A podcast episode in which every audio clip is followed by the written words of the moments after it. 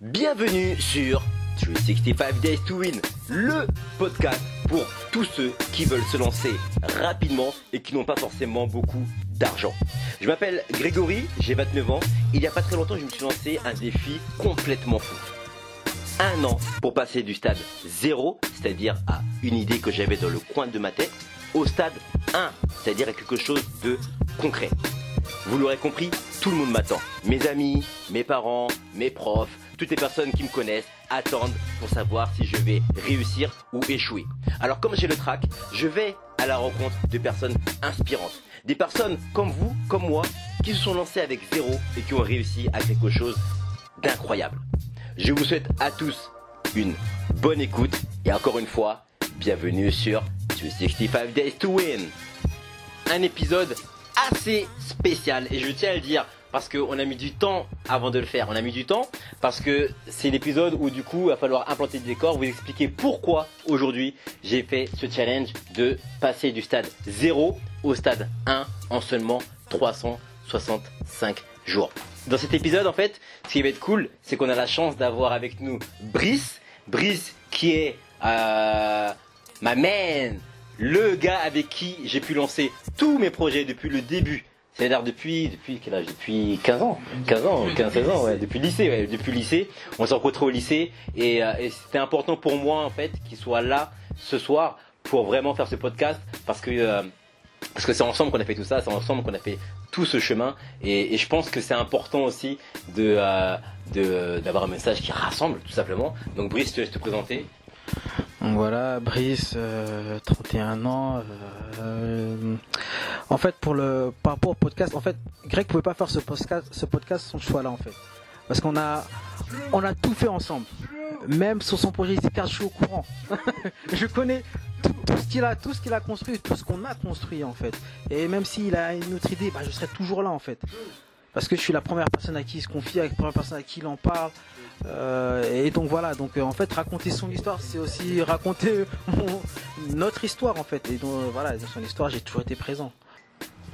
Parce qu'aujourd'hui, je me rends compte que je suis passé par plusieurs, plusieurs moments de ma vie qui sont très très importants et, et- que c'est important aussi pour les personnes qui écoutent qu'elles puissent comprendre d'où je viens et exactement ce qui s'est passé pour vraiment voilà, faire partie de l'aventure 265 Days to Win. Du coup, euh, y a, je pense qu'il y a quatre choses que j'ai appris au cours de ma vie, entre guillemets, c'est que je suis passé par quatre étapes. Là, ce que je vais appeler l'innocence, ou entre guillemets la naïveté. Il y a eu la passion, d'ailleurs qui est toujours là et qui est très importante quand on veut se lancer. La persévérance, c'est-à-dire vraiment pouvoir continuer tout le temps, tout le temps et encore voilà, persévérer, travailler tous les jours. Et ce qui est important, quelque chose que je comprends aujourd'hui, c'est vraiment l'exécution. Ça veut dire comment exécuter une idée et ne pas juste s'arrêter à waouh, j'ai eu l'idée de euh, Deliveroo, mais euh, c'est cool, c'est une idée que je vais pour moi et je sais pas comment l'exécuter, je mets rien en place. C'est vraiment l'action. Et ça, c'est quelque chose que j'ai appris vers la fin. Du coup, ce que j'aimerais euh, vous expliquer maintenant, en tout cas, on m'a parlé de l'innocence, la, na- la naïveté. Euh, en gros, j'ai bon, moi j'ai pas de diplôme, c'est-à-dire que j'ai arrêté mes cours après le bac, parce que j'ai pas eu le bac, donc en terminale. Et ce qu'il faut savoir, c'est que très tôt, très très tôt, dès l'âge de 16 ans, euh, avec un, groupe de potes, donc il y avait euh, à l'époque c'était tôt, il y avait euh, Stéphane, il y avait Brice, ici présent d'ailleurs, qui est dans la salle, qui est avec nous aujourd'hui, Brice Inoz, et il y avait Mike, Mike qu'on appelle Mike Gabana. En fait, tous, le- tous les quatre, on avait créé un groupe qui s'appelait To Top of the World. C'était vraiment le premier groupe créé et tout tournait autour de l'ambition. On s'était dit très jeune, voilà, on veut réussir, on veut lancer des trucs. C'est l'ambition qui va faire en sorte qu'aujourd'hui on pourra peut-être arriver à un endroit genre juste incroyable. Et, très jeune, on avait compris ça en fait. Je pense que ça c'était aussi quelque chose de très euh, révélateur, tu vois, sur ce qui s'est passé dans ma vie. Euh, moi à l'époque j'avais 16 ans euh, et, je voulais m'acheter de la sable, je voulais acheter du BBC, du Bape, etc.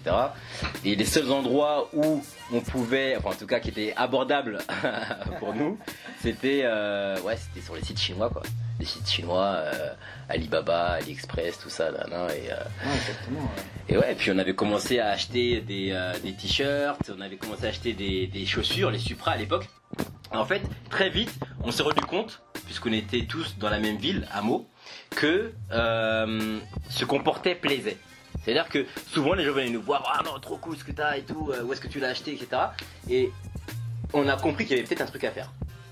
Et donc nous on s'était dit, bah ouais, pourquoi pas, écoute, si tu veux, je peux t'avoir telle paire de Supra euh, à, je sais plus, je vous dis n'importe quoi, mais peut-être à 150 euros au lieu de 300 euros. Je vous dis n'importe quoi en termes des, chiffres parce que j'ai oublié, mais c'est ce qu'on faisait en tout cas à l'époque. Et en fait, les gens passaient commande, donc venaient nous voir et tout, à la cour, parce qu'on était à, Jean Villard au lycée. Et les gens venaient nous voir en nous disant putain, tout trop cool, euh, on veut la paire et tout. Et, nous, on prenait les bons de commande en fait. On, prenait les bons de commande, on, payait sur le site chinois, on les recevait peut-être des fois, ouais, frère. Deux semaines, trois semaines. Ouais, hein. deux, trois semaines, tu vois. Et, les gens attendaient. Et en fait, après, on leur livrait directement les produits. Et à chaque fois, ils étaient super contents et tout. Et, et en fait, un mois est passé, deux mois, trois mois, puis on se rendait compte que c'était récurrent. C'est-à-dire que souvent les gens venaient nous voir et nous demandaient à chaque fois des produits, tout ça. Et, c'est comme ça en fait qu'on a commencé très jeune à, faire de l'argent, mais sans savoir, puisque du coup nous-mêmes on achetait nos, des produits pour nous. Donc on, entre guillemets, au lieu de mettre de côté pour investir dans quelque chose, on, reprenait cet argent-là pour racheter des produits pour nous. Et on se rendait pas. En fait, je pense qu'on se rendait pas compte de ce qu'on faisait. C'est-à-dire qu'on était vraiment dans une démarche où euh, on faisait pour le kiff. Je pense que c'est plus en fait, tu vois. On faisait pour le kiff. Et... En fait, euh, euh, quand, tu parles de, dropshipping, aujourd'hui c'est beaucoup plus construit en fait. Mm. Quand tu le vois sur internet, des fois vous avez plein de pubs, on vous dit euh, quoi vendre sur internet, tout ça il faut monter un site, il faut avoir Shopify derrière pour retargeter les gens, tout ça, et c'est aussi savoir ce qu'il faut vendre. En fait, quand on parle de dropshipping, c'est que nous à l'époque, il n'y avait pas de site. Ouais, carrément. C'était ça pour cette agence, c'était le, premier dropshipping sans avoir de site. C'est-à-dire que nous, on savait où on achetait le produit, et après, on passait comme C'est-à-dire qu'on devait le porter tout d'abord au début. Les gens venaient, ah ouais, j'aime bien ce que, ce que, ce que tu portes, où je peux acheter. Ah bah tiens. Moi, je l'ai pour toi. Ouais, carrément. Moi, je te En plus, on venait carrément avec même des fois avec des catalogues. Ouais. on envoyait aux gens des photos sur euh, MSN, tout ça. Voilà. MSN. Je peux t'avoir ça, je peux t'avoir ça, je peux t'avoir ça. Combien? Tiens, c'est le prix. ok. Bah écoute, bah moi j'ai la j'ai la commande dans quel temps Je passe prendre l'argent et mm. après euh, je te livre. C'était c'était complètement ça. Mais je veux dire, c'était moi aujourd'hui quand je vois euh, quand on parle vraiment de dropshipping sur le truc, mais des fois je dis à Greg, mais attends, mais mec, nous on faisait ça, mais là, c'est des trucs, on le faisait déjà. mais ce qui est, ce qui est, ce qui est intéressant, c'est-à-dire qu'on ne savait pas comment le construire. Il y a des gens qui ont pensé aujourd'hui à dire, voilà, on va le structurer, ce truc-là. Mais euh, je me dis aujourd'hui, c'est fort en fait, c'est-à-dire qu'il y a des choses que, que pas que nous, il y a plein de jeunes, il y a plein de gens qui faisaient ça autour de nous, mm. euh, qui vendaient des trucs. Mais je veux dire, c'était des choses qui étaient déjà pensées à l'époque. C'est ça. Mais il n'y avait pas tout ce travail, on n'avait pas tout cet, euh, engouement autour d'Internet, on ne connaissait rien. Nous, Internet, c'était juste pour euh, avoir les, bah, réseaux sociaux de Ouais, nous, nous on, faisait de la com à l'ancienne, tu vois. On, on, mettait un statut, on demandait aux gens euh, liker, liker, puis. Enfin, c'était comme ça que ça prenait, tu vois. Et il n'y avait pas, comme tu disais très bien, il n'y avait pas en fait tout ce truc de marketing, tu vois. Il n'y avait pas, voilà. Il n'y avait pas vraiment. tu pouvais pas sponsoriser un poste, enfin en tout cas nous on savait pas comment faire si ça existait. On faisait pas ça, tu vois. Nous on en parlait aux gens autour de nous et pour le coup, c'était vraiment, on était dans le, dans le concret. C'est-à-dire qu'on n'était pas dans la spéculation, on était déjà dans le concret. C'est-à-dire que nos clients, entre guillemets, parce que c'était des, des, potes hein, en réalité, c'est des personnes à qui on leur parlait et qui, et qui, qui nous donnaient l'argent direct. Il n'y avait pas de PayPal, il n'y avait pas de. Tu vois, c'était vraiment du cash qui rentrait en fait.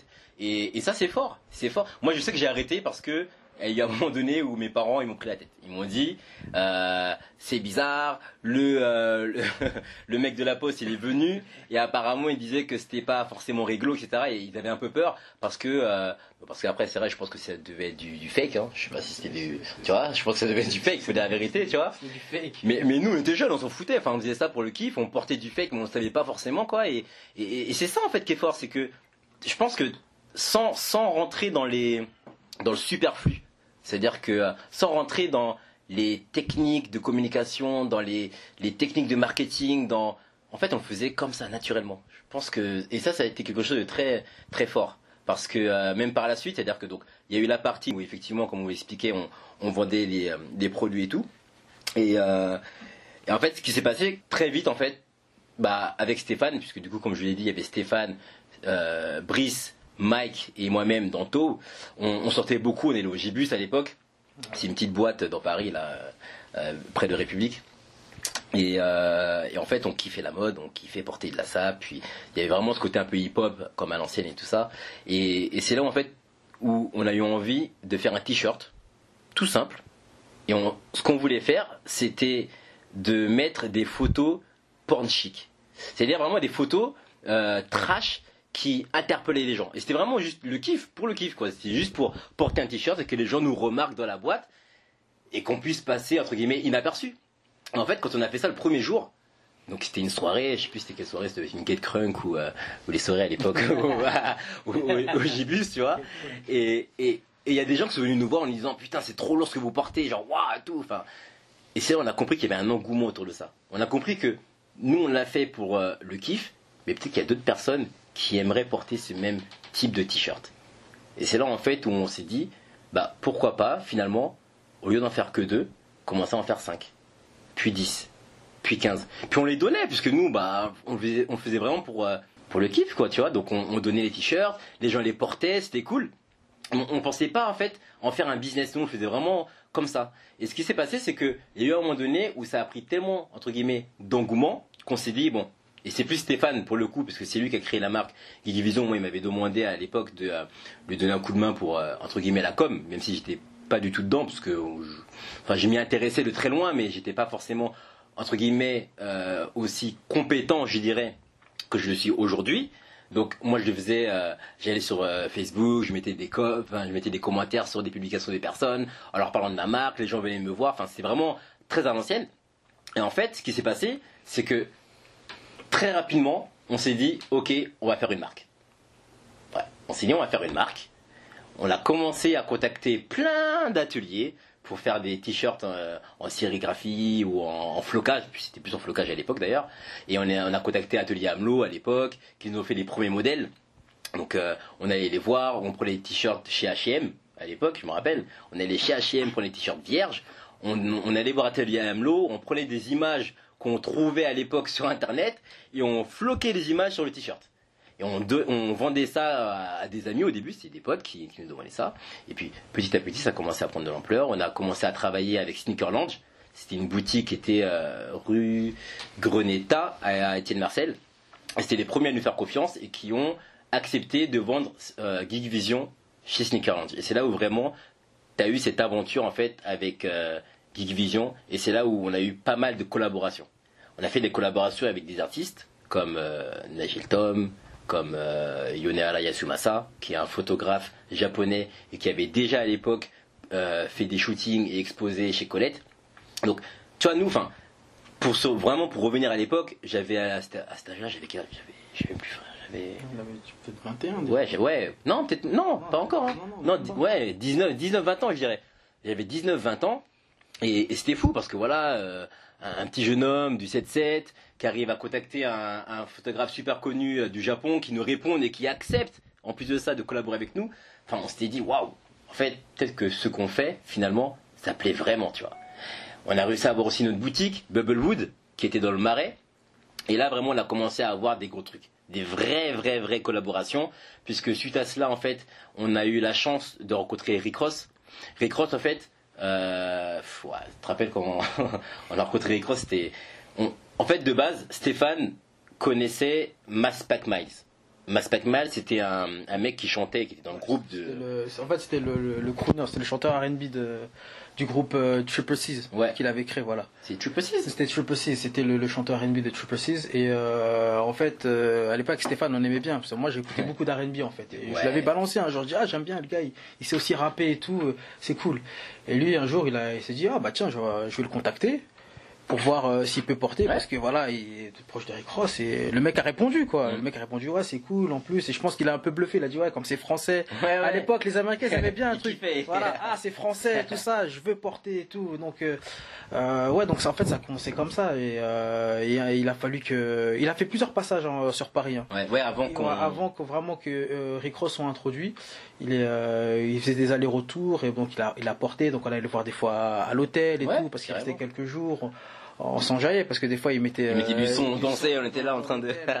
on s'éclatait, donc on a eu de très bons rapports euh, avec lui. Et euh, il y a un jour où il a dit, voilà, il y a la tournée de Rick Ross. Ouais. C'était euh, pour l'album Triple Six en plus. hein. Mais je crois que c'était la... son deuxième passage en France, Eric Ross. C'était pas le premier. Je suis pas sûr. C'était son deuxième passage et il nous avait dit effectivement qu'il y avait la tournée. Et c'est comme ça que nous, en fait, on lui a dit bah, si Rick Ross vient, ouais, faut trop qu'on le rencontre. Ouais, ça, en fait. c'était- faut qu'on le rencontre. Et, et- et très rapidement, il nous a mis en contact avec. euh, c'était pas Rick Ross directement avec qui il nous a mis en contact, c'était avec euh, bah, le mec qui filmait là, Spiff. euh, Spiff. Ah, euh, ouais, c'est ça, ça. Spiff TV, Spiff ouais, TV. Ouais, c'était lui. Spiff TV, ouais. Ouais, c'est vrai. Ah, ça, c'est des mecs de World, de World Star Hip Hop. Ouais, Eh, il y avait- Il y des trucs, ah ouais, de World Star Hip Hop pour regarder ça. Ouais, Spiff TV, ouais. Et les mecs Ouais, qui- Exactement. Le mec il nous répond et tout, et, et- et finalement ça se fait. Bam On avait contacté, euh, à l'époque c'était Melo de chez, euh, de chez O5, O5 TV, Maintenant qui est chez, qui est chez Yard. maintenant qui est chez Yard, effectivement. Il est venu avec son, euh, donc, tout son matériel pour filmer. Et à côté de ça, on avait aussi contacté, non, c'est le mec qui est venu nous voir d'ailleurs. Ouais, je crois qu'il est venu me voir. Qui, euh, c'était un mec qui faisait des, euh, qui customisait en fait des paires de chaussures. Il avait fait le visage de Rick Ross sur une paire de chaussures en diamant. Mais c'était les diamants euh, Swarovski, hein, les, les- Ouais. c'était pas les diamants, tu vois. voilà, c'était du strass. Mais bon, c'était quand même stylé. Et en fait, il avait présenté ça dans une belle mallette, etc. Vraiment, le packaging était nickel. Et nous, on avait nos t-shirts. On avait un rendez-vous, c'était à l'hôtel, euh, c'était Hôtel Pullman. On était encore, euh, comment dirais-je, au, au niveau de l'accueil de l'hôtel. Et je me rappelle, parce qu'on se parlait, etc. On, on était un, on était un peu, on était chaud, quoi. Parce que bon, Rick Ross à l'époque, c'était. On écoutait ça tous les jours. Ouais, on écoutait ça tous les jours, Rick Ross. Euh, c'était, c'était notre drogue. hein. Bah ouais, c'était Ouais. tout le temps, tout le temps. On connaissait tout par cœur, donc du coup, on chantait toutes ses chansons. Ouais. c'était- Et pour nous le rencontrer, et je me rappelle, petit aparté, c'est que avant ça, j'avais dit à tout le monde au lycée Jean Villard, les gars, un jour ou l'autre, on va rencontrer Rick Ross, on va faire un truc avec lui. Et tout le monde rigolait, mais arrête de parler, etc. Et en fait, et je pense que même cette période de ma vie là, elle a été super importante parce que là, je me suis dit, ah ouais, au culot, vraiment sans connaître, enfin, on connaissait rien du game, on a quand même réussi à approcher une grosse tête comme Rick Ross, tu vois. Et, euh, et, donc voilà, le jour où on est arrivé à l'hôtel, Rick Ross s'est amené. Je me rappelle, je sais pas si tu te rappelles Brice, mais genre on se parlait, on a, c'est comme si on avait senti sa présence derrière nous. On- Il est arrivé, on se retourne et là on le voit, ma- euh, démarche nonchalante. Il cassait la, Il a cassé la il a cassé démarche. la démarche. il est arrivé. Oh, avec nous. Ouais, ouais. Il est avec nous. Il est avec il a nous. cassé comme s'il allait avoir les groupies qui allaient venir, les filles. Je te jure. il a regardé, il dit non, arrête. Il est arrivé, il nous a checké. On l'a checké et tout. Puis après voilà, ça s'est fait, on a commencé à parler. Mike qui parlait à, à cette époque-là quand même mieux anglais que nous, Ouais, était a commencé à parler avec lui, etc., à échanger. Le mec a regardé les- la paire de chaussures et euh, il a kiffé. Il a regardé les produits Geek Vision, il a kiffé aussi. Et c'est comme ça, après, on a, je crois qu'on est resté peut-être 45 minutes à parler avec lui dans, Voilà, avec tu vois. lui, ouais, avant qu'il aille au, Au concert. Au concert, tout ça. Ouais. d'ailleurs, c'est pour ça qu'au concert, il arrive en retard, d'ailleurs. Ouais. En grande partie, tu vois, c'est entre guillemets à cause de nous. D'ailleurs, même par rapport à ça, ils nous avaient même invité au concert, on était dans les loges avec lui. Enfin, c'était. Ah c'était- Non, c'était c'était- carrément ça, ouais. Étions Ouais. sur la scène. Ouais, sur la scène derrière, ouais, on, on chantait, on était à fond, nous, tu vois. Non, ça, c'était vraiment une période euh, pour moi mémorable, tu vois. Vraiment, ça m'a. Ça a vraiment changé euh, ma façon de penser, en fait, dans le game. Et, donc, du coup, par rapport à ça, on s'était dit, ok, ce qu'on va faire maintenant, c'est qu'on va essayer de d'approcher d'autres célébrités. Donc il y a des personnes qui n'ont pas répondu, donc on avait envoyé des mails aussi, on avait essayé avec Didi, on avait essayé avec euh, pas mal de personnes, certains n'ont pas répondu, et un jour ce qui s'est passé c'est que Stéphane, au culot, je crois que c'était sur Twitter, il avait envoyé un tweet à Steve Aoki, et Steve Aoki a répondu. Il a répondu, et, euh, et il lui a dit, écoute, je suis grave chaud, viens on, viens on en parle. Et on a envoyé quelques mails en lui expliquant exactement ce qu'on fait, etc. On lui a envoyé les photos, etc. Et en fait, ce qui s'est passé, c'est que euh, Steve Aoki a dit, écoutez les gars, moi je suis chaud, on fait une collab. Et là, on a commencé à faire, euh, on, a, on a commencé à faire quelques t-shirts. On lui a envoyé, comment dirais-je, les modèles. Il a, il a archi kiffé tout simplement. Et c'est comme ça en fait qu'on a réussi à créer la collab Stevie Aoki avec Geek Vision. Donc, pour ceux qui ne connaissent pas Stevie Aoki, euh, si vous avez Netflix, je sais plus c'est quoi le, attends, je crois que ça s'appelle, ça s'appelle comment encore le truc de Stevie Aoki? Je, je dormir. euh, euh, on va regarder ça tout de suite. C'est que je vous dise pas n'importe quoi. Je dormirai quand je serai mort. Vous allez sur Netflix, vous tapez "Je dormirai quand je serai mort" et là ils vont vous parler donc du, euh, du DJ Stevie Aoki à cette époque-là qui était mais euh, huge. Il était big. C'était Ouais, le DJ tu vois à l'époque qui était vraiment chaud tu vois. En plus, il a fait une collab avec euh, Tra- Travis Baker, Ouais, le, ba- à l'époque. le, le batteur là, qui, était, qui, était, Carrément. qui était connu, ouais. Et, euh, je crois qu'il avait fait un titre avec lui, ça avait, ça avait cartonné. Il cartonnait. Et, Et euh, moi, moi, à cette époque-là, je le connaissais pas vraiment. Pour dire la vérité, moi, à cette époque-là, j'étais pas, j'étais pas vraiment encore dans ce truc-là, donc je le connaissais pas vraiment. Et donc, moi, je le voyais comme un DJ, mais tranquille. Mais c'est vraiment Stéphane à cette époque-là qui était à fond. Et lui, il me disait, non mais bro, c'est, c'est un truc de fou. Genre, tu te rends pas compte, mais vraiment, Stevie Aoki, c'est, genre, il est vraiment chaud, tu vois. En fait, ce qui s'est passé, c'est que euh, une fois qu'on a eu la confirmation de la collab et qu'il avait validé les modèles, il avait validé les modèles, on est parti voir euh, Black Rainbow, puisqu'à l'époque, nous, on voulait vendre absolument chez Black Rainbow parce que c'était genre la boutique avec euh, bah, streetwear premium pour le coup, et on voulait absolument le vendre chez eux. Et vu qu'on n'avait pas le volume nécessaire, parce qu'à cette époque-là, on voulait des t-shirts, mais c'était pas assez assez big. Je me rappelle, ils nous avaient barré c'est véridique, tu vois. Ils nous avaient barré, tu vois. Et nous, on leur avait dit, écoutez les gars, ouais, ok, c'est cool, mais sachez que là, on va faire une collab avec Stevie Aoki. Et ce qu'on vous propose, c'est d'amener Stevie Aoki chez vous et d'en faire un événement. Et eux, bah, je pense qu'ils nous ont dit oui, mais sans forcément y croire. Et on leur avait dit, bah, vous savez quoi?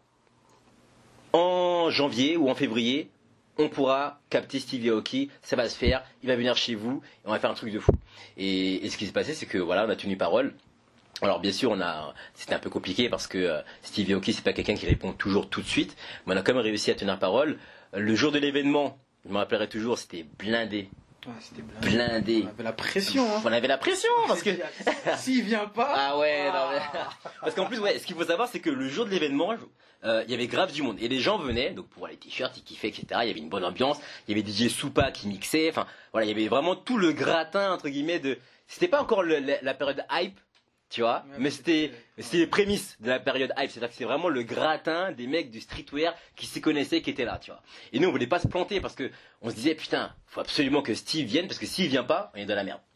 Et ce qui s'est passé, c'est que toute la journée, donc ça avait commencé vers les coups de euh, ouais 14 heures, tu vois, et de 14 heures jusqu'à 17 heures, on n'avait aucune nouvelle de Stevie Aoki.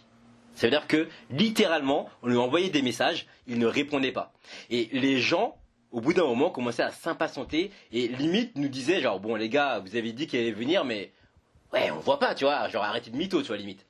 Donc on n'était pas bien et tout ça. Et je me rappelle, c'était euh, Stéphane et, et Mike qui sont partis donc euh, en taxi euh, là où il avait pris sa chambre d'hôtel, son- sa chambre là.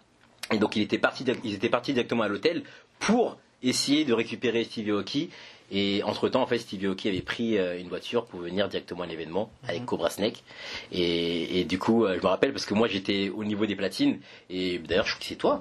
Je crois que c'est toi, Brice, qui m'avait dit vas-y gros, euh, il est devant, faut que tu y ailles et Ah, tout. si, ouais, et, je tu vois Parce que moi je filmais à ce moment-là. ouais. Ouais, ouais, toi tu filmais, je me rappelle. Et ouais, c'est vraiment plus ça. Ouais, c'est vrai. Tu, toi tu filmais et genre tu m'avais dit, ouais, vas-y, il est devant, faut que tu y ailles et tout. Et tu vois, moi j'étais pas prêt parce que pour moi, je pensais qu'il allait venir avec Stéphane et, et Mike, tu vois. Et genre, je sors de la boutique et là, bam, il arrive. Et là, je vois, genre, il checkait tout le monde, tout, enfin, les gens étaient contents, les gens criaient et tout. Et voilà, bam, j'ai checké, je lui dis qu'effectivement, je travaillais pour Geek Vision, que c'était un, un, donc on a fait des présentations. Et, et là, c'était genre big. c'était big. C'était big. Surtout le- la, la partie où euh, le, le DJ Soupa il a mis euh, euh, le son de Wiz Khalifa. Euh, Taylor Taylor Gang, Taylor Gang. Et tout le monde dans, dans la boutique chantait Taylor Gang, Taylor Gang. Et là, on s'est dit, ah ouais, genre c'est un truc de fou, tu vois. Et même là, il t'a posé la question, mais c'est qui, c'est qui Ouais, ce ouais, pas. de Wiz Khalifa Est-ce que- même nous on s'est dit, mais attends, ouais. States, tu connais pas Wiz Khalifa Il dit ouais non c'est cool faut que tu en plus t'as dit ouais, faut que tu me balances le son Mais oui, Il je me rappelle. balance-moi par me euh, rappelle. email Par le- email, envoie-moi le son, c'est nain. Et euh, ouais, il avait kiffé et tout. Et, et donc, du coup, on lui avait dit, ouais, c'est Wiz Khalifa, Taylor Gang, etc. Et, Il était euh, resté assez longtemps quand même ouais. parce que les gens ont eu le temps de prendre des photos. oui, il a signé des autographes, il a. Cool. euh, franchement, c'était c'était c'était une bonne ambiance. hein. Ouais, franchement, c'était. Ouais, bah Et là- ça encore. Et là, là, soulagé là. Waouh. il Ouais. Là, Ah, bah, il là- faut- après, après, il faut savoir que- qu'à l'époque, euh, quand on, quand il y avait, quand tu montais un projet, il fallait prouver aux gens que, que Ouais. tu étais en place en fait, Ouais. concrètement, que toi tu fais quelque chose et pas juste tu parles. Mm. Parce qu'il y avait beaucoup de gens aussi derrière qui avaient aussi des projets et qui regardaient, sans te le dire, ils regardaient ce que, ce que tu vas faire et euh, ce que tu fais, pardon. Et euh, et à ce moment-là, on s'est dit non, s'il vient pas, euh, concrètement, Bon, on ouais, parlait de choses, se on s'est dit, quoi. on s'est dit ouais, il y a des haters Voilà, carrément. c'est ça, il y a des Et, haters. Ils vont regarder, ils vont dire, eh, eux ils traînent. Ouais, voilà, c'est ça, c'était- c'est ça, c'était- on, va, traînent. on va parler concrètement, c'est Bah ce que les gens disent. Eux Bien ils traînent. Bien sûr, bien Voilà, sûr. ils sont là, ils parlent, ils parlent, ils parlent. Il y a Il n'y a, rien, y a y Et c'est ce qu'on disait souvent, il n'y a rien.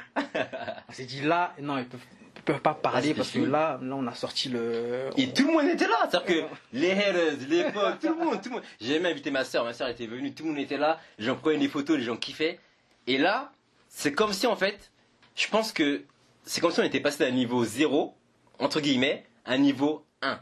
Dans le sens où, aux yeux des gens, ils disaient, waouh, les mecs ont tenu parole, ils l'ont fait. Tu vois, ils l'ont fait. Et euh, En tout, en tout cas, ils sont arrivés à, à- à quelque chose. Parce que au- au-delà de dire que voilà, il y a eu des, des rencontres, Rick Ross, Steve Aoki, il y a eu euh, le, le Bubblewood, il y a eu euh, après Sneakerland. Ce ce qu'il faut retenir, c'est que quand, quand la marque elle a été créée, il y, avait rien. C'était juste une idée. Ouais. Et l'idée, on l'a concrétisée. Et, et dans le sens où euh, le mot qu'il faut retenir, c'est qu'il y a eu beaucoup d'audace en fait. ça. On s'est dit, on va aller voir les gens, on va envoyer des mails, Ouais, on va contacter, ouais. on n'a rien à perdre.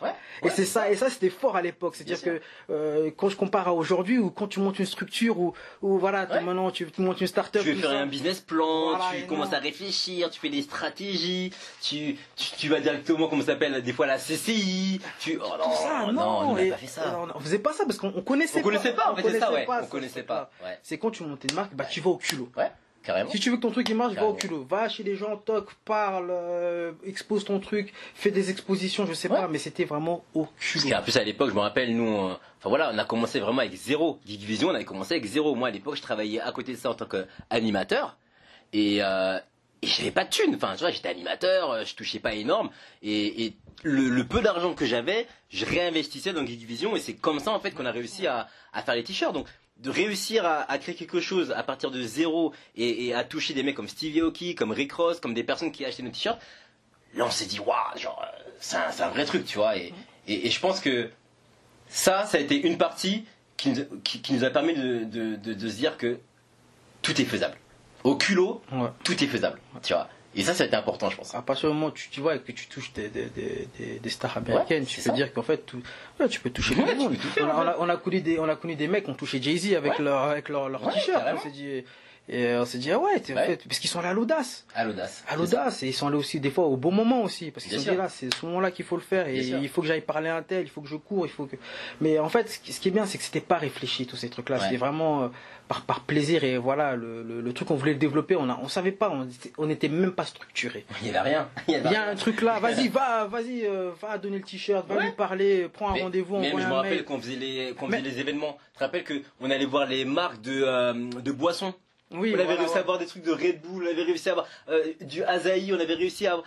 Alors que... Oui, même les événements Sneakerland, j'en avais même les Red Cup. Ouais, bah, On avait ouais. pensé à des trucs comme ça, des Red vrai, Cup, vrai. ramener les Red Cup, il y avait vrai. le bleu, le rouge, voilà, mais au-delà au-delà de ça, on avait aussi quand même essayé de fédérer en fait. Mm. Mais ce qui est intéressant, c'est qu'on savait pas à l'époque. Aujourd'hui, quand, tu montes Avec un du truc, recul, ouais. avec tu- du recul, tu te dis, mais c'est compliqué de fédérer des gens. Mais à l'époque, On non. le faisait naturellement. Parce qu'en fait, et je pense qu'on était authentique, et on était Voilà, vrai, Exactement. et on...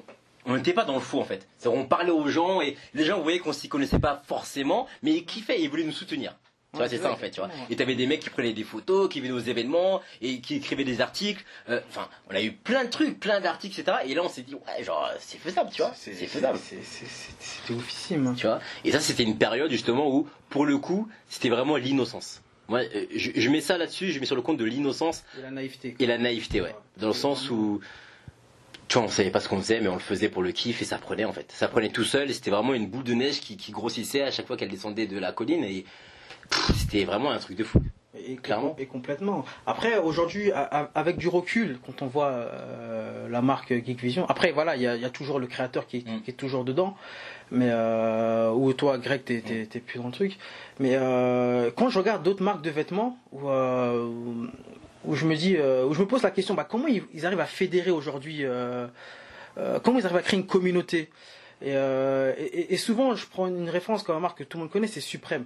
Euh, Suprême, c'est euh, moi quand je l'ai connu parce que moi j'ai connu parce que je faisais du skate. Ouais. Voilà, je fais du skate pendant longtemps et je sais que c'était une marque de voilà à la base de skateurs. Voilà, sûr. donc c'était fédéré. Au début, ils ont fédéré un groupe de skateurs qui était. Euh, bon, ça commençait à New York et Ouais. tout. Et, euh, et, et j'en parlais une fois avec Greg et je me dis, mais. et il m'expliquait que. Et il a pas tort. Et, et dans ce qu'il dit, c'est que des fois, quand les, les gens créent une marque de vêtements ou de t-shirts, il n'y a pas le.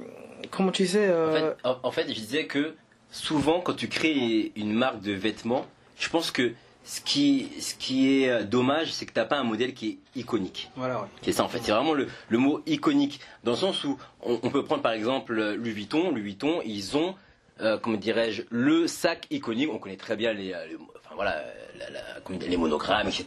Ça c'est Louis Vuitton.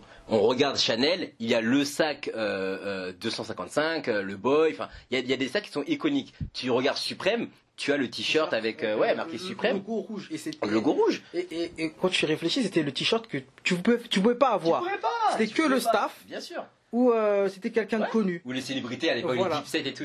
voilà, mais, mais c'était le t-shirt qui était redondant. Ouais. Suprême, c'était Ouais. ça. Ouais.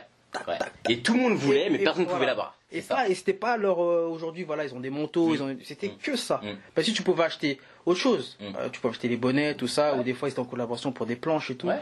Mais c'était le t-shirt, voilà. T'avais un, un produit iconique. Et ça, malheureusement, ça se perd beaucoup. C'est-à-dire qu'il y a plein de marques qui se créent, mais il n'y a pas un produit iconique. Il n'y a pas genre le produit où dès que tu le vois, tu dis ah ouais, ça c'est telle marque. Il n'y a pas la signature en fait. Et ça, c'est la signature. Et ça, quand tu arrives à créer une signature, là, tu arrives vraiment à marquer les gens. Ouais, Et- ton branding, ouais. Et je pense que nous, à l'époque, avec euh, Geek Vision, avait- je pense qu'on n'a pas réussi en fait à avoir un produit iconique. Je pense que c'est peut-être ce qui nous a manqué en tout cas, de de- d'avoir un modèle que tout le monde veut, mais genre indisponible et que vraiment les gens puissent se battre pour l'avoir. On n'a pas réussi à créer ça. Et je pense que avec du recul, c'est peut-être la chose qui nous manquait en réalité pour vraiment pouvoir scale up, genre grossir vraiment, tu vois.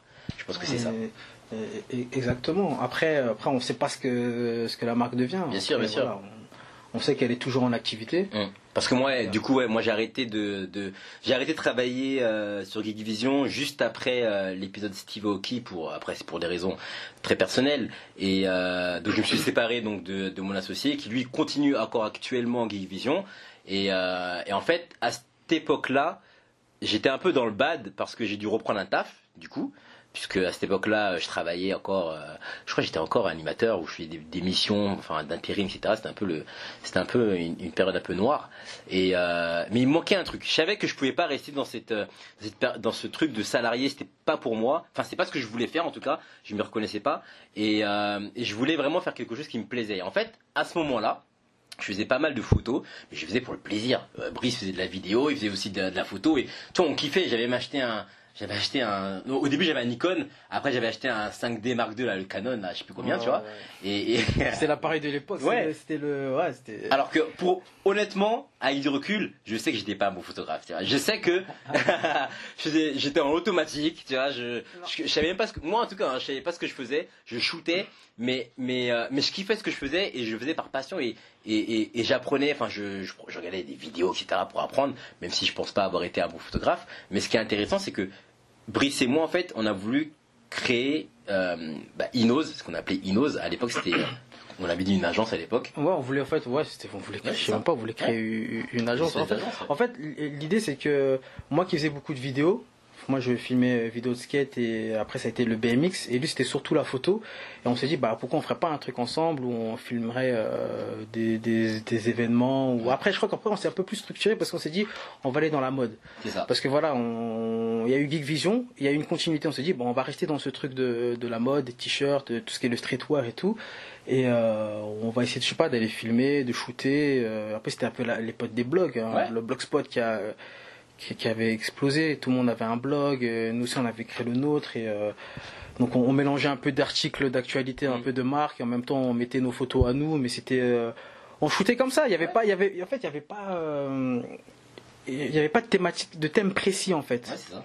on shootait pour shooter pour le plaisir. voilà pour, exactement pour, pour le plaisir Et après, euh, un jour, on s'est dit, bah écoute, faudrait qu'on essaye de, monter un projet euh, bah, avec Inos, mais dans, faudrait qu'on trouve une thématique concrètement, une thématique, euh, et qu'on crée un événement en fait. Et euh, en fait, on- moi, euh, j'avais eu euh, une, idée avec- que j'ai proposée à Greg. En fait, c'était, euh, en fait, c'était, c'était beaucoup d'inspiration. À l'époque, il y avait, euh, je sais pas si les gens connaissent euh, tous Terry Richardson.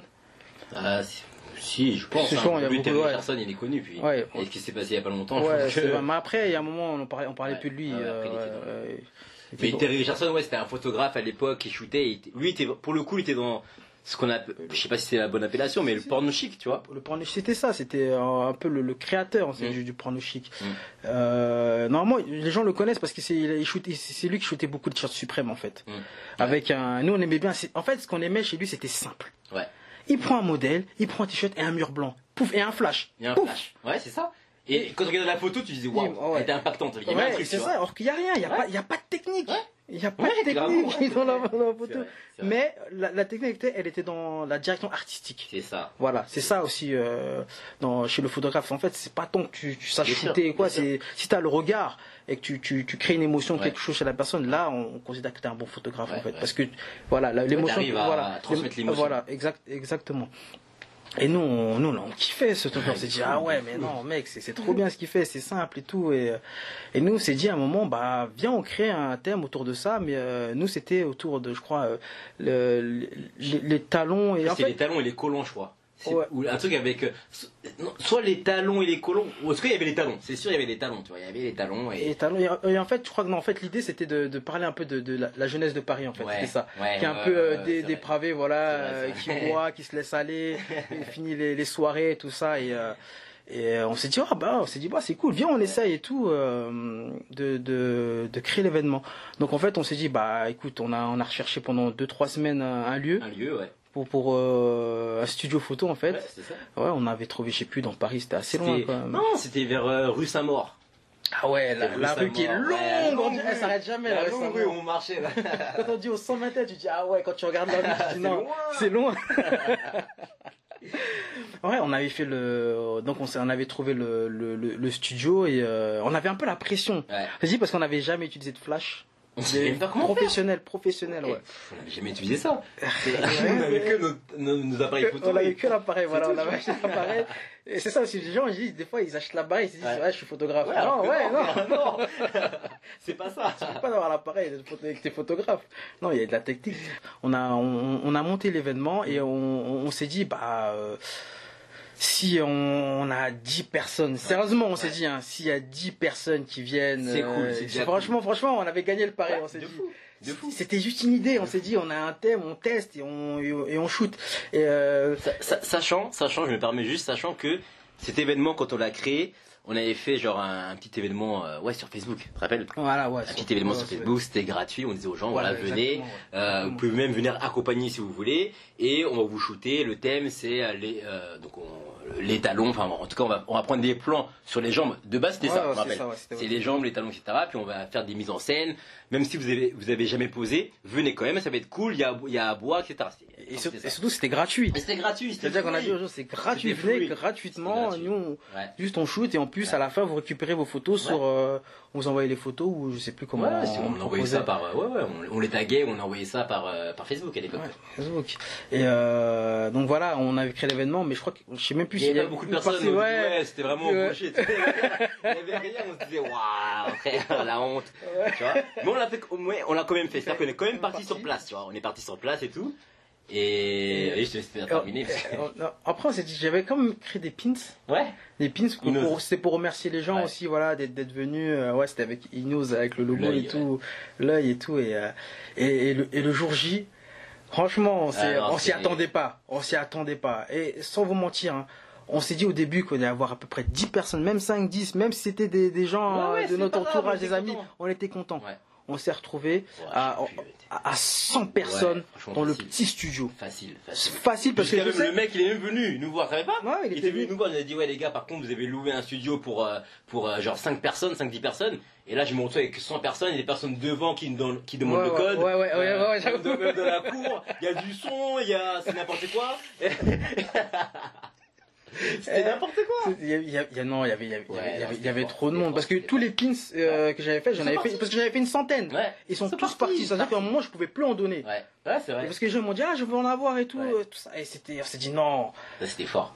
Comment on a, on est parti de rien, juste une idée, on s'est retrouvé avec 100 personnes. Et là, en plus, le shooting s'est super bien passé. Les gens, ils ont, ils ont kiffé. Ils ont, ils ont même redemandé à la fin. Et en plus, ce qui était bien, c'est qu'on avait récupéré les mails. On, Tu vois, on était tu déjà vois dans le, c'est vrai, dire, on était déjà dans le. Donne ton mail. Et euh, Bon, il n'y avait pas encore le newsletter. hein, Non, c'est il y avait vrai, pas c'est pas- on avait pris les mails, mais tu vois. y avait Mais mine de rien, c'est vrai, on a quand même, on, on a quand même pensé Ouais. à prendre les mails des personnes, des participants. Et ça, c'est vrai que c'est fort. c'est fort. Ouais. Sans savoir, en fait, on s'était dit, on va quand même récupérer les mails parce que plus tard, on pourra rester en contact avec eux si on fait un autre événement. Voilà, et c'était ça. Mais c'était, Ouais. c'était un peu le début des newsletters. Ouais, parce qu'on leur a dit, prochain, parce qu'on s'est dit, comme ça a fonctionné, Ouais. on va en faire un deuxième. Et là, monde était voilà, on va leur envoyer l'événement directement. Mais, vrai. et, et voilà, encore avec du recul, on se vois dit, quand t'as une entreprise, Je jure. ah tout ça c'est compliqué. Je te Tu dis, jure, je trouver te des mecs, trouver des clients, tout ça. Alors que, à l'époque, On s'en fait. Eh, jusqu'à, et je me rappelle, hein, comment on faisait? On avait une feuille. On avait, Ouais, on, avait, ouais. on avait un tableau, nom, prénom, adresse mail. C'était simple. Et on y allait, on leur demandait. Et c'est vrai qu'avec du recul, là aujourd'hui, quand tu montes ta boîte, pour demander le mail à quelqu'un, tu passes par 10 000 trucs. Tu, tu réfléchis même à la question que tu vas poser. Tu dis, est-ce que je, c'est pas trop agressif ou est-ce que, non, tu vois, nous on y allait comme ça au culot et, et ouais, ça, ça a pris en fait, tu vois. et ça, et ça, Bah oui. et ça a pris de dingue. Bah hein. oui, et bah euh, et, euh, ensuite, voilà, il y a, ensuite, il y a eu le, le- le deuxième événement. Euh, où on avait euh, une autre thématique qui était intéressante. En fait, surtout, euh, euh, le deuxième événement, il, nous- euh, il a pu se faire parce qu'en fait, on a été relié par des blogs, en fait. Par des blogs. Il y a des blogs qui avaient euh, parlé de, du truc. plus des blogs, mais. Non, euh, il y en avait pas mal. Hein. On s'entendait même pas à ça, nous. Il n'y avait pas Sir Mag, euh, SURL, là, SURL Mag, il y avait We Are, We are We Are Mascot, je sais pas quoi. Ouais, ouais, il y avait pas mal de mails, pas mal de. Même si- il y en a beaucoup, c'est des petits blogs, mais. Mais euh, nous, on était contents, quoi. mais en genre, fait, tu te rends compte qu'on parlait de toi. Ouais. Et mine de rien, Ouais, dans le SEO, ouais, voilà. dans le SEO, tu t'es dit, tu vois si t'avais un site, Je te jure, ça aurait tourné. et ça tourne. Mais quoi que, quoi que sur Rhino, ça tournait. hein. Ouais, ouais, Rhino, ouais, on a, on a, à l'époque, on a vu des, ouais, des gens qui, euh, qui De partout, même on voyait, on oh. Et, et, et même, à, suite à ça, on avait créé le groupe. Ouais, ouais, c'est avait vrai. créé le groupe, putain. Et c'est là qu'on avait mis les photos dessus. Et même un jour, tu m'as appelé, mec, il y a 1000 personnes. Ouais, on s'est dit, mais waouh. Ouah. C'est-à-dire que des gens, sur, en fait, c'est le truc qui a tellement tourné qu'il y a Ouais. des gens qui sont venus pour Ouais. savoir bah, comment ça se passe en fait. Et mais tu m'as appelé, je me rappelle, il était le soir, il m'a dit, eh mec, il y a. En fait, c'était progressif. Mais un jour, il m'a dit, parce qu'à un moment, on n'était plus trop dessus, mais après, il m'a appelé, ouais, mec, il y a 1000 personnes. gros. Oh Et je dis, Comment on fait? Comment on fait? maintenant? Donc là, on, voilà, on est passé sur euh, le deuxième projet. Et là, c'était beaucoup plus structuré. On s'est dit, euh, on allait faire un shooting photo dans un Un photomaton. photomaton, ouais. C'était, c'était, c'était l'idée. Et l'idée, elle, elle avait plus. Elle hein. plus. Elle avait plus aux, gens. Mais Seul- euh, seul souci, c'est que- seul- seul souci, voilà. C'est, Greg, il a fait une erreur fatale. il, a, il, y a, il y a eu l'événement. Ok. mais le mec, il oublie de mettre l'adresse. du, point de, du point de rendez-vous, il vous dit, on va se rejoindre à d'enfer Rochereau. Ok, mais où c'est quelle, quelle rue, tout ça On s'est dit non. Et moi, je regarde sur l'événement, mais je dis, mais mec, t'es obligé de dire exactement Ouais, l'endroit où devait se rendre. Il avait pas de numéro de téléphone, il avait rien, il voulait pas nous contacter. J'ai dit non. Au final, il y avait quand même des gens. Mais en fait, on sait, on sait pas si Ouais, bah il y a- ouais. il y a peut-être des gens qui sont venus, ils sont repartis parce qu'on les a pas attendus euh, au métro, Bien tout ça. sûr, on ouais, était déjà trop loin. On avait déjà donné l'horaire, on était, on était loin du Ouais. euh, le photomaton, il était Il loin. était du- loin, on a marché quand même. Ouais, il était loin du métro. Il Sachant qu'en plus à l'époque là, il n'y avait pas l'histoire de 4G et tout, c'est-à-dire que tu pouvais pas recevoir des messages sur Facebook comme ça, non, tu vois, il y avait Ouais, pas il même il pas, même pas, c'était à l'ancienne. Mais non, il n'y avait pas tout ça, sinon on aurait pu récupérer les messages. Non, c'était Millennium encore. Ouais, milléniums, voilà, appel illimité. Ouais, Appel ouais, ouais, illimité. était au début d'appel illimité. Et euh, ouais, il y, a eu- il y a eu des gens, mais euh, il n'y avait pas autant de- d'engouement que euh, la première fois. On s'est dit Ouais. peut-être qu'on a fait, on a fait une connerie là. De, de... C'est bête, c'était un détail simple, mais euh, Mais ça, on sait pas en fait, on sait pas s'il y avait autant de gens ou, euh, ou même plus. Même plus, peut-être, ouais. Mais il y en a eu quand même. Et le, le shooting il s'est fait quand même. Ouais, fait. les gens ils ont ils ont apprécié et tout. On a été encore relayé après sur sur des blogs. Et là, et ce qu'il faut savoir, c'est que ce deuxième shooting là, Mm. véridique, hein, euh, c'est là qu'on a, euh, t'as eu le mail de, je crois, Thierry, Laz- Thierry Lazry. Oui, Thierry Lasserie euh, qui a créé la marque de, euh, de lunettes. Ouais. Et euh, en fait, il, en fait, je sais plus si c'est lui qui m'avait envoyé un mail, si c'est moi ou Claude, je me rappelle plus trop. Mais je sais qu'il y a un moment donné, on était connectés et qu'on avait dit, ah les gars, moi je veux que vous shootez mes, mes paires de lunettes avec Ouais. les modèles, etc. Ouais, c'est sa prochaine collection. On dit- il, était, il était déjà chez Colette hein, à l'époque. Ouais, il était déjà chez Colette. Loin déjà. Et nous, on s'est dit, ah ouais. Parce que moi je le connaissais même pas. Et toi tu m'as dit, ouais, j'ai des lunettes, c'est cool et tout. Je dis, oh. Et, Et on a regardé après. On a fait, non, dit, ah ouais, il est chaud. Alors qu'on, et je tiens à préciser, on shootait en automatique. C'est-à-dire que, c'est pas comme si, tu vois, on allait faire un truc de fou. On était en automatique. C'est-à-dire que le mec avait quand même kiffé ce qu'on faisait, tu vois. Et ça, c'est fort, en fait. Et c'est là où, et tu vois, il y a une phrase qui dit genre, euh, fake it until you have it. C'est genre, fais semblant jusqu'à ce que tu le deviennes ou jusqu'à ce que tu l'aies. Et, et c'est ça, en fait. C'est-à-dire que, pour ma part, en tout cas, je faisais, c'est pas je faisais semblant de shooter, c'est que je kiffais vraiment shooter, etc. Mais disons que, quelque part, je me prenais pour un photographe alors que je n'étais pas et j'étais vraiment dedans. Et les gens, en fait, si tu veux, me faisaient confiance et kiffaient. Et en fait, ça c'est fort en fait, tu vois. Ouais, c'est. De se dire que finalement, bah ouais, j'ai shooté des personnes, shooter, euh, j'ai fait un autre, euh, pas notre shooting là, et on avait shooté Marion Séclin. Ouais. euh, Marion Séclin, euh, tu vois, qui, qui aujourd'hui euh, Elle est sur Canal, elle. est sur Canal, Ouais, alors que, tu vois, pareil, tu vois, genre, tout s'est fait comme ça et on n'était pas, en fait, on n'était pas encore dans, je pense que on faisait une forme d'entrepreneuriat dans le sens où on, on voulait créer des choses, mais on pensait pas à monétiser. Exactement. On était pas là-dedans, en fait. On on est- était dans le kiff, on était dans la passion. Exactement, on était en fait, c'est le mot abordé, on était vraiment dans la passion. On avait, on avait des intérêts, et à ce moment-là, c'était l'intérêt pour vraiment pour, pour, pour la photo, Ouais. qui perdure encore aujourd'hui, hein, enfin, on en fait sûr. toujours. hein. Mais euh, c'était vraiment, c'était vraiment la passion. On était passionné par ce truc-là, et c'est là qu'en fait les idées, Ouais. elles, elles venaient beaucoup plus facilement et, en, euh, et avec du, avec du recul, on se dit bah bah ouais, c'était c'était beaucoup plus simple en fait. on les faisait sans se poser de questions. Et exactement. Puis on se disait pas, ouais, mais attends, c'est compliqué, ici ceci, ici cela. Non, on les faisait, puis on voyait, et on payait. Parce que Ouais, c'est ça ouais, aussi, ouais, tu vois. C'est pas comme si on payait, on investissait, on... enfin le studio, le, le studio photo, on a payé, euh, on avait même acheté une, ma- une mascotte. Rappelles pas Ah oui. On avait acheté une ah mascotte ouais, à l'époque et tout, un, un lapin là. Euh, ouais, euh, bah, exactement. Bah, par rapport au premier événement, ce qui était bien, c'est qu'on avait acheté une Bah mascotte en fait, bah un lapin et qu'on avait mis, les gens pouvaient shooter avec. Et je pense que je pense que c'est un truc en plus Bien qui a sûr. fait que les gens, ouais, c'est cool. C'était vraiment une bonne ambiance. Vraiment En fait, c'était un peu comme une soirée limite. Ouais, ouais. C'était vraiment limite une soirée parce qu'il y avait de la musique, ça dansait. Ouais, c'était en fait, c'était C'était hein. iconique, c'était le lapin en fait. C'est C'était- ça, ouais. C'était le lapin. Et, euh, mais- ça s'appelait Cake Loves Hills. Ouais, c'était là, ouais, c'était Cake le, Hills. bah, bah, c'était le, c'était le, le, le nom du, de, de l'événement. de l'événement, ouais. D'ailleurs, je, je, je remettrai sur le sur mon Instagram en story des si je retrouve des, des, des photos et des vidéos euh, pour que vous puissiez voir. Tout ce que tu as pu dire, Ouais, même ouais. par rapport à l'événement Avec Stevie euh, Aoki, Stevie Aoki ou Bubble Rick Ross, je sais pas si j'ai encore les trucs, mais Non, plus Bubble Wool et tout, je pourrais montrer des, des trucs. Ah Et ouais, euh, après, ça, après, ça a suivi sur euh, d'autres projets. Voilà, il y a eu, après, il y a eu, t'avais créé le projet Les 7 péchés capitaux. ouais, bah oui, avec Marion Séclin, Ouais, 7 péchés capitaux, on avait shooté ça dans ça. un, Un appart, un loft, un loft. putain de loft. était grand et On a shooté, nous, puis on avait là- fait, et, et juste après ça, on avait fait une, une exposition. Ouais, une expé- au Kinoko. fait- Ouais, au Kinoko, studio Kinoko. Pareil, encore une fois au culot, on a, on est parti, on est parti voir la, la propriétaire du studio Kinoko en lui expliquant la démarche. Elle a, elle a apprécié notre démarche du coup, parce qu'elle voyait qu'on Mhm. était jeunes et qu'on y allait au culot. Elle nous a loué donc le studio Kinoko, bien évidemment on a payé, comme, euh, comme pour tous, ce qui est normal. Hein.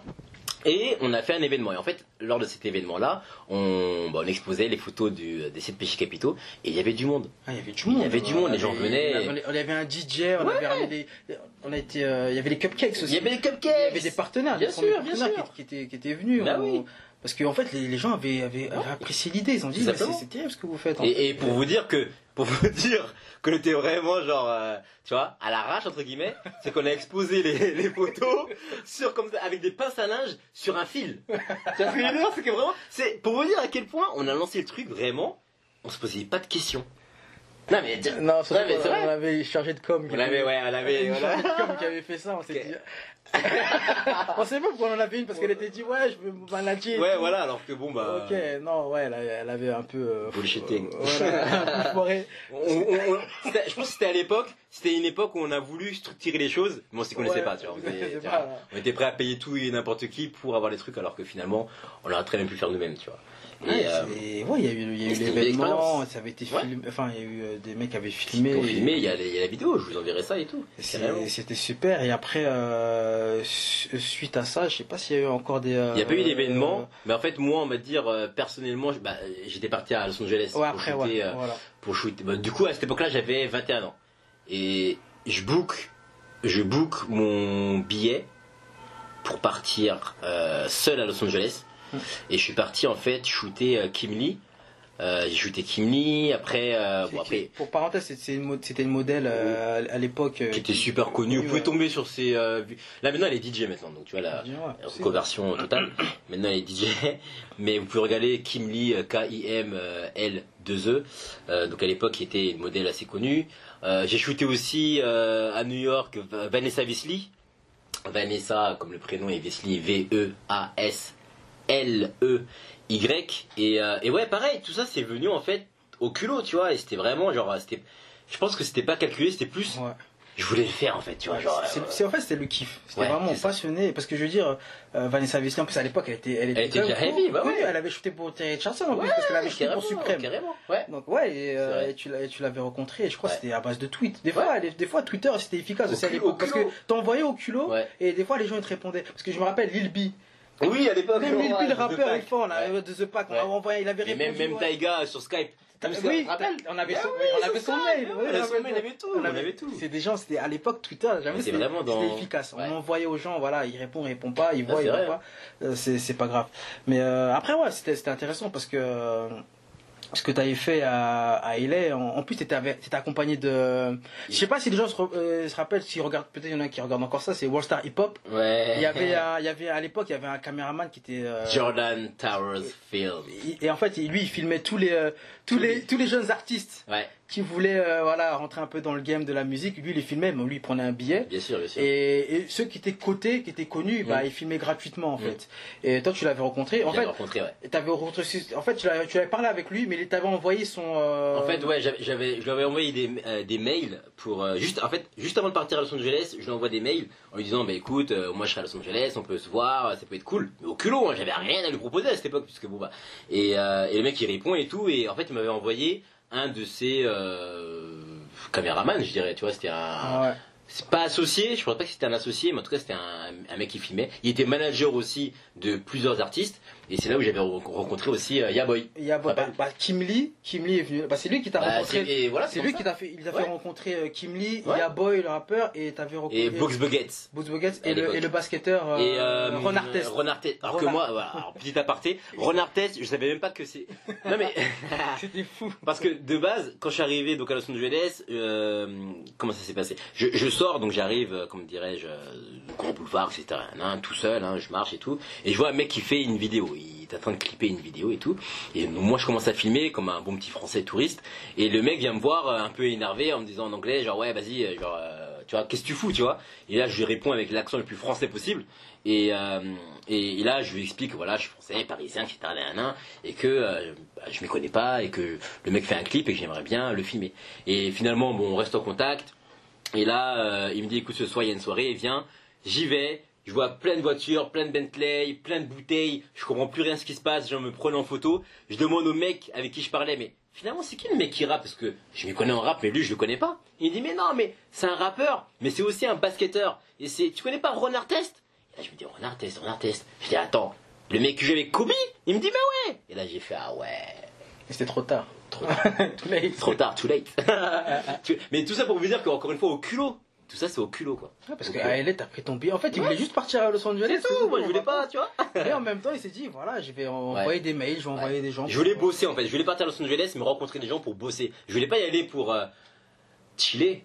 Tu vois, c'est ça en fait, tu vois, moi tout ce que j'ai fait c'est pour bosser. Même New York c'était pour bosser, c'était. Je suis jamais parti quelque part pour chiller en fait, c'est vraiment pour bosser. J'ai toujours voulu. bo- Je pense que c'est un truc. On regardait, on voyait pas Ouais. les vacances de la même façon. Ouais, voilà, c'est ça en fait, tu vois, genre. euh, Ceux qui vont à Miami se disent non. ouais, non, c'est pas pour nous ça, tu vois, nous on n'est pas dans On le. n'était pas comme ça à l'époque. On Voilà, c'est ouais, ça, en fait, c'était pour bosser. du monde. Ouais, Ouais.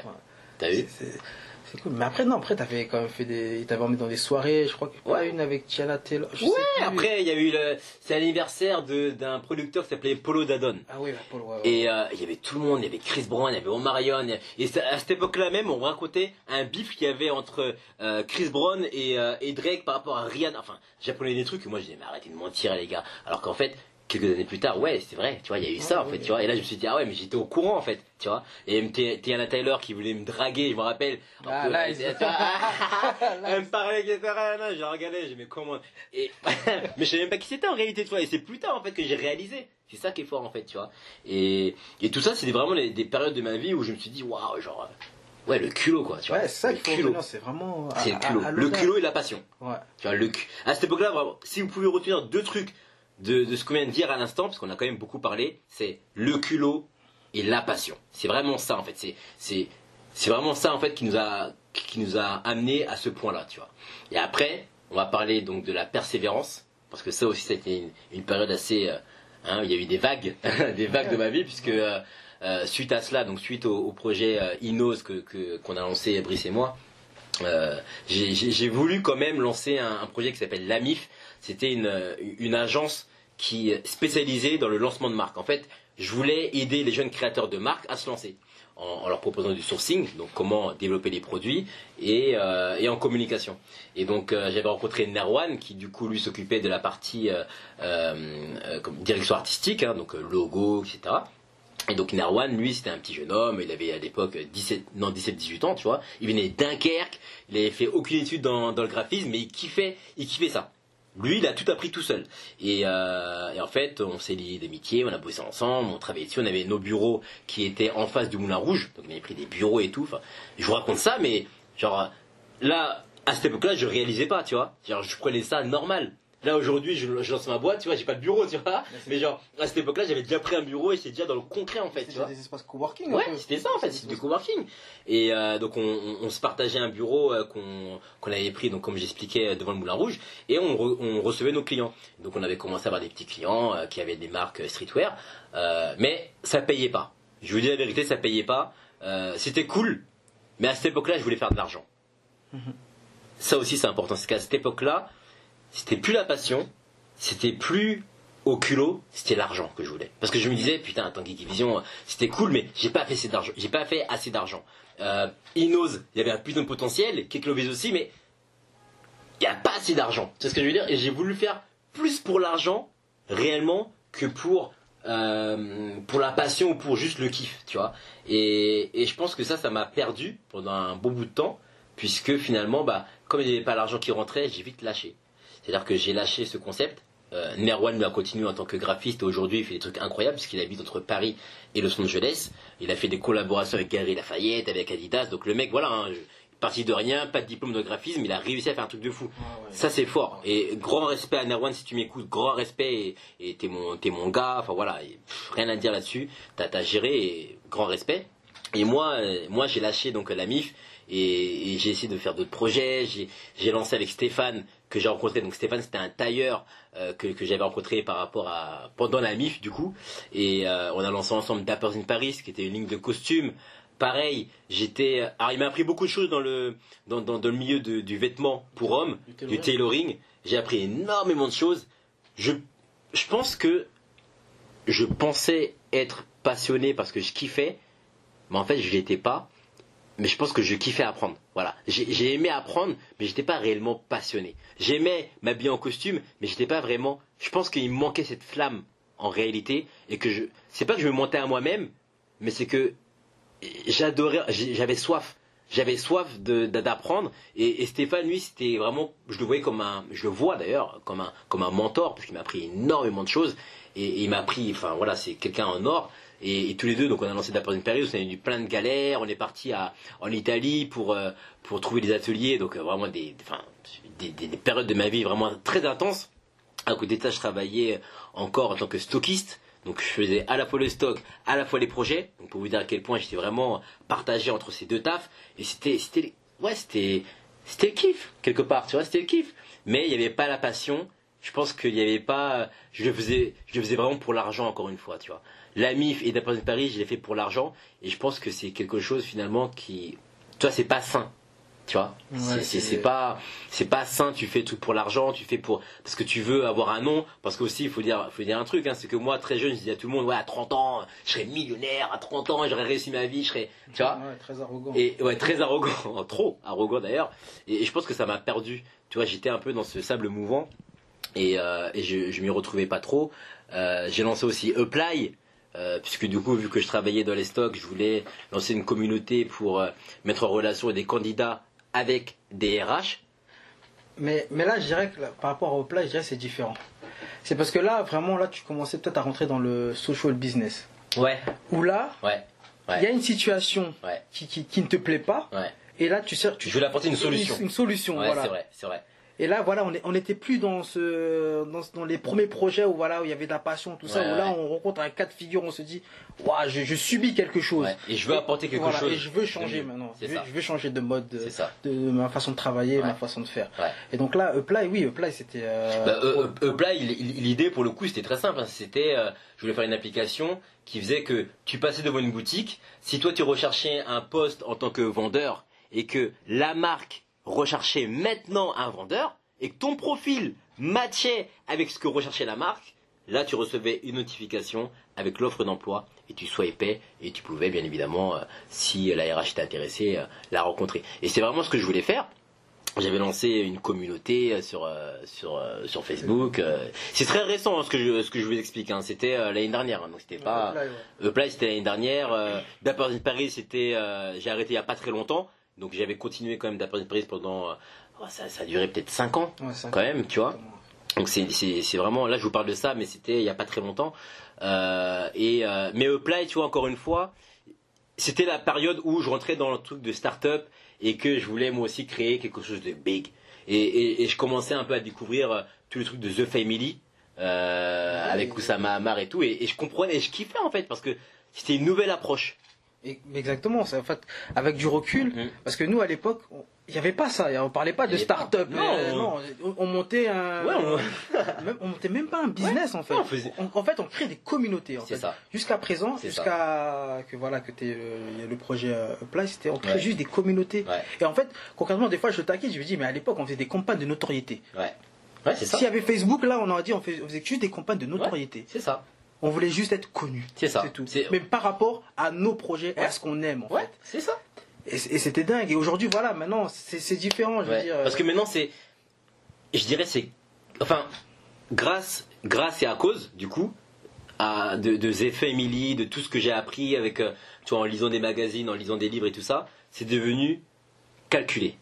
ouais, Tu c'est- vois et, et, j'ai- et en fait, j'ai perdu l'essence même. Je pense à un moment donné, j'ai perdu l'essence même de, euh, de ce que je faisais, de comment j'arrivais finalement à fédérer, à, à créer des, des à, créer des communautés et même à faire de l'argent, a.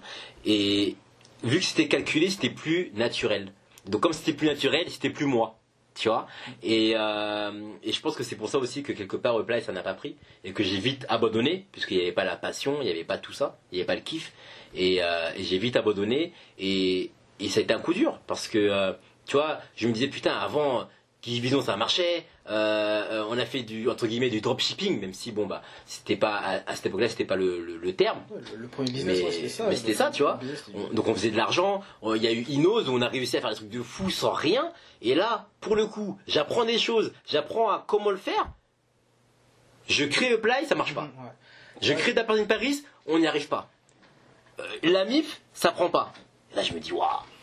Je pense que c'est à partir du moment où il y a la méthodologie Ouais, et rentrer dedans, on s'est dit, ouais. Et je pense que ça bloque un peu. ouais, Mais voilà, comme il dit, c'est plus naturel. Ouais. Maintenant, quand tu vas aller voir un client, truc comme ça, bah, c'est calculé. Ouais. Parce que tu l'as lu, Carrément. parce qu'il faut procéder de cette Carrément, façon. carrément. Alors qu'avant, non, tu l'avais pas lu, tu as lu ça. au culot. Et je pense que, aujourd'hui, avec du recul, je pense que il faudrait appliquer ces, ces méthodes à l'époque. Ouais. Mais faire un, un mix des deux. c'est ça. C'est-à-dire, voilà, quand tu vas à l'audace, tu vas, parce que Mm. ton projet, tu as besoin de parler aux gens. Mm. Et pas juste maintenant, t'envoies que des mails, tout ça. Bien Maintenant, sûr. il faut aller vers les gens. Toquer, voilà, je te parle, salut, ça va, et Bien euh, moi j'ai mon produit et tout, si ça t'intéresse, voilà, Bien si sûr. on prend un café, on parle. Et voilà, je pense que. Il y a, on, on, a- on apprend beaucoup. Des fois, je m'en parle souvent. Je dis, mais mec, des fois, on faisait ça à l'époque. Ouais, et aucun aujourd'hui, quand nous, on a nos projets maintenant, c'est compliqué. Ouais. Je veux dire, Alors que c'est pas normal. C'est pas, normal. C'est pas normal. C'était- pas calculé. Parce que maintenant, on est rentré dans la méthodologie. Parce qu'il y a eu un moment donné, on s'était dit carrément, ouais, ouais, je me rappelle avec euh, Dapper Paris ou même la MIF, tu vois, j'ai voulu lancer donc une vraie, euh, euh, avoir les statuts juridiques. Tu vois, c'était vraiment très dur. Statut juridique, SAS, SAU, l'avocate, nanani, les contrats, faut que ce soit des vrais contrats, des... Alors qu'avant on se prenait même pas la tête avec tout ça. Avant on le faisait, point. Tu vois, on prenait de, de l'argent en cash ou pas, mais c'était c'était plus simple, plus fluide. Alors que là on a voulu tellement faire les choses bien qu'on le faisait mal. Ouais. C'est ça en fait. On faisait plus naturellement, on faisait mal. C'est vraiment ça. Exactement. C'est Voilà. Et- C'est vraiment non, mais c'est vrai. hein. c'est vrai. Maintenant, quand tu réfléchis, là, on en parle, mais parce que là, on vous en parle, mais tu vois, on réalise en même temps, tu vois. Et c'est vrai que on le fait mal. Et aujourd'hui, maintenant, on est pris dans ça, on est pris Ouais. dans la lecture, on est pris Ouais. par différentes méthodologies, par Et on- différentes approches. Et en fait, on se rend compte qu'en fait, il y a, fait. pas, en fait, il y a pas d'approche type. C'est ça. Chacun a sa méthode, mais il faut prendre, il faut écouter les méthodes de certaines personnes et mixer tout ça en fait. Bien sûr. Et comme on dit souvent, est-ce que, est-ce que je dis des fois à, Greg, je dis mais mec, à l'époque on, avait quand tu, quand tu parles des fois de passer du euh, du Du stade, stade 0 0 au à stade 1. 1, Ouais. c'est on le faisait à l'époque Ouais. Parce qu'on testait, Ouais. on ça, avait testé exactement. le truc. Aujourd'hui, en fait. aujourd'hui, on te, aujourd'hui on te l'apprend dans les bouquins. Ouais, c'est vrai. C'est vrai, c'est vrai. Tester ton produit. C'est vrai parce que nous, nous on, teste, entre guillemets, on testait sans le savoir, dans le sens où, euh, tu vois, on se posait pas la question. On disait, putain, viens, on fait tel événement. Ouais, c'est cool, vas-y, viens, on le fait. On se checkait, on disait, vas-y, mec, ramène temps, je ramène temps, tu ramènes temps. On se voit, on loue le truc et on le fait. Et c'est ce qu'on faisait. Et on le testait, ça prenait, tant mieux, ça prenait pas. Allez, on changeait, tu vois. Ou sinon, on retravaillait les trucs, mais on avait des résultats par rapport à des trucs concrets. Ouais. Et ça, en fait, maintenant, on te, enfin, maintenant, on, on l'a appris à travers donc euh, des vidéos, comme je disais, de, de family, etc. Mais du coup, c'est moins naturel. Ouais, ouais. C'est ce que je veux dire, ouais, c'était moins naturel, tu vois. Et je sais pas, aujourd'hui tu peux lancer un, un projet Ouais. et on va te dire vas-y va le tester. Ouais. Et bah tu vas être un peu euh, Ouais, pas. ré- réticent, tu vas te dire ouais mais comment je vais le Ouais. tester Comment il va vais réagir Comment il Voilà. va réagir Comment ceci Qui je comment vais aller voir euh, pour euh, Alors qu'avant, non, c'était à couler de source, quoi. tu vois, avant, on y allait, bah, enfin, on se posait même pas de questions. Non, On se non. posait pas de questions.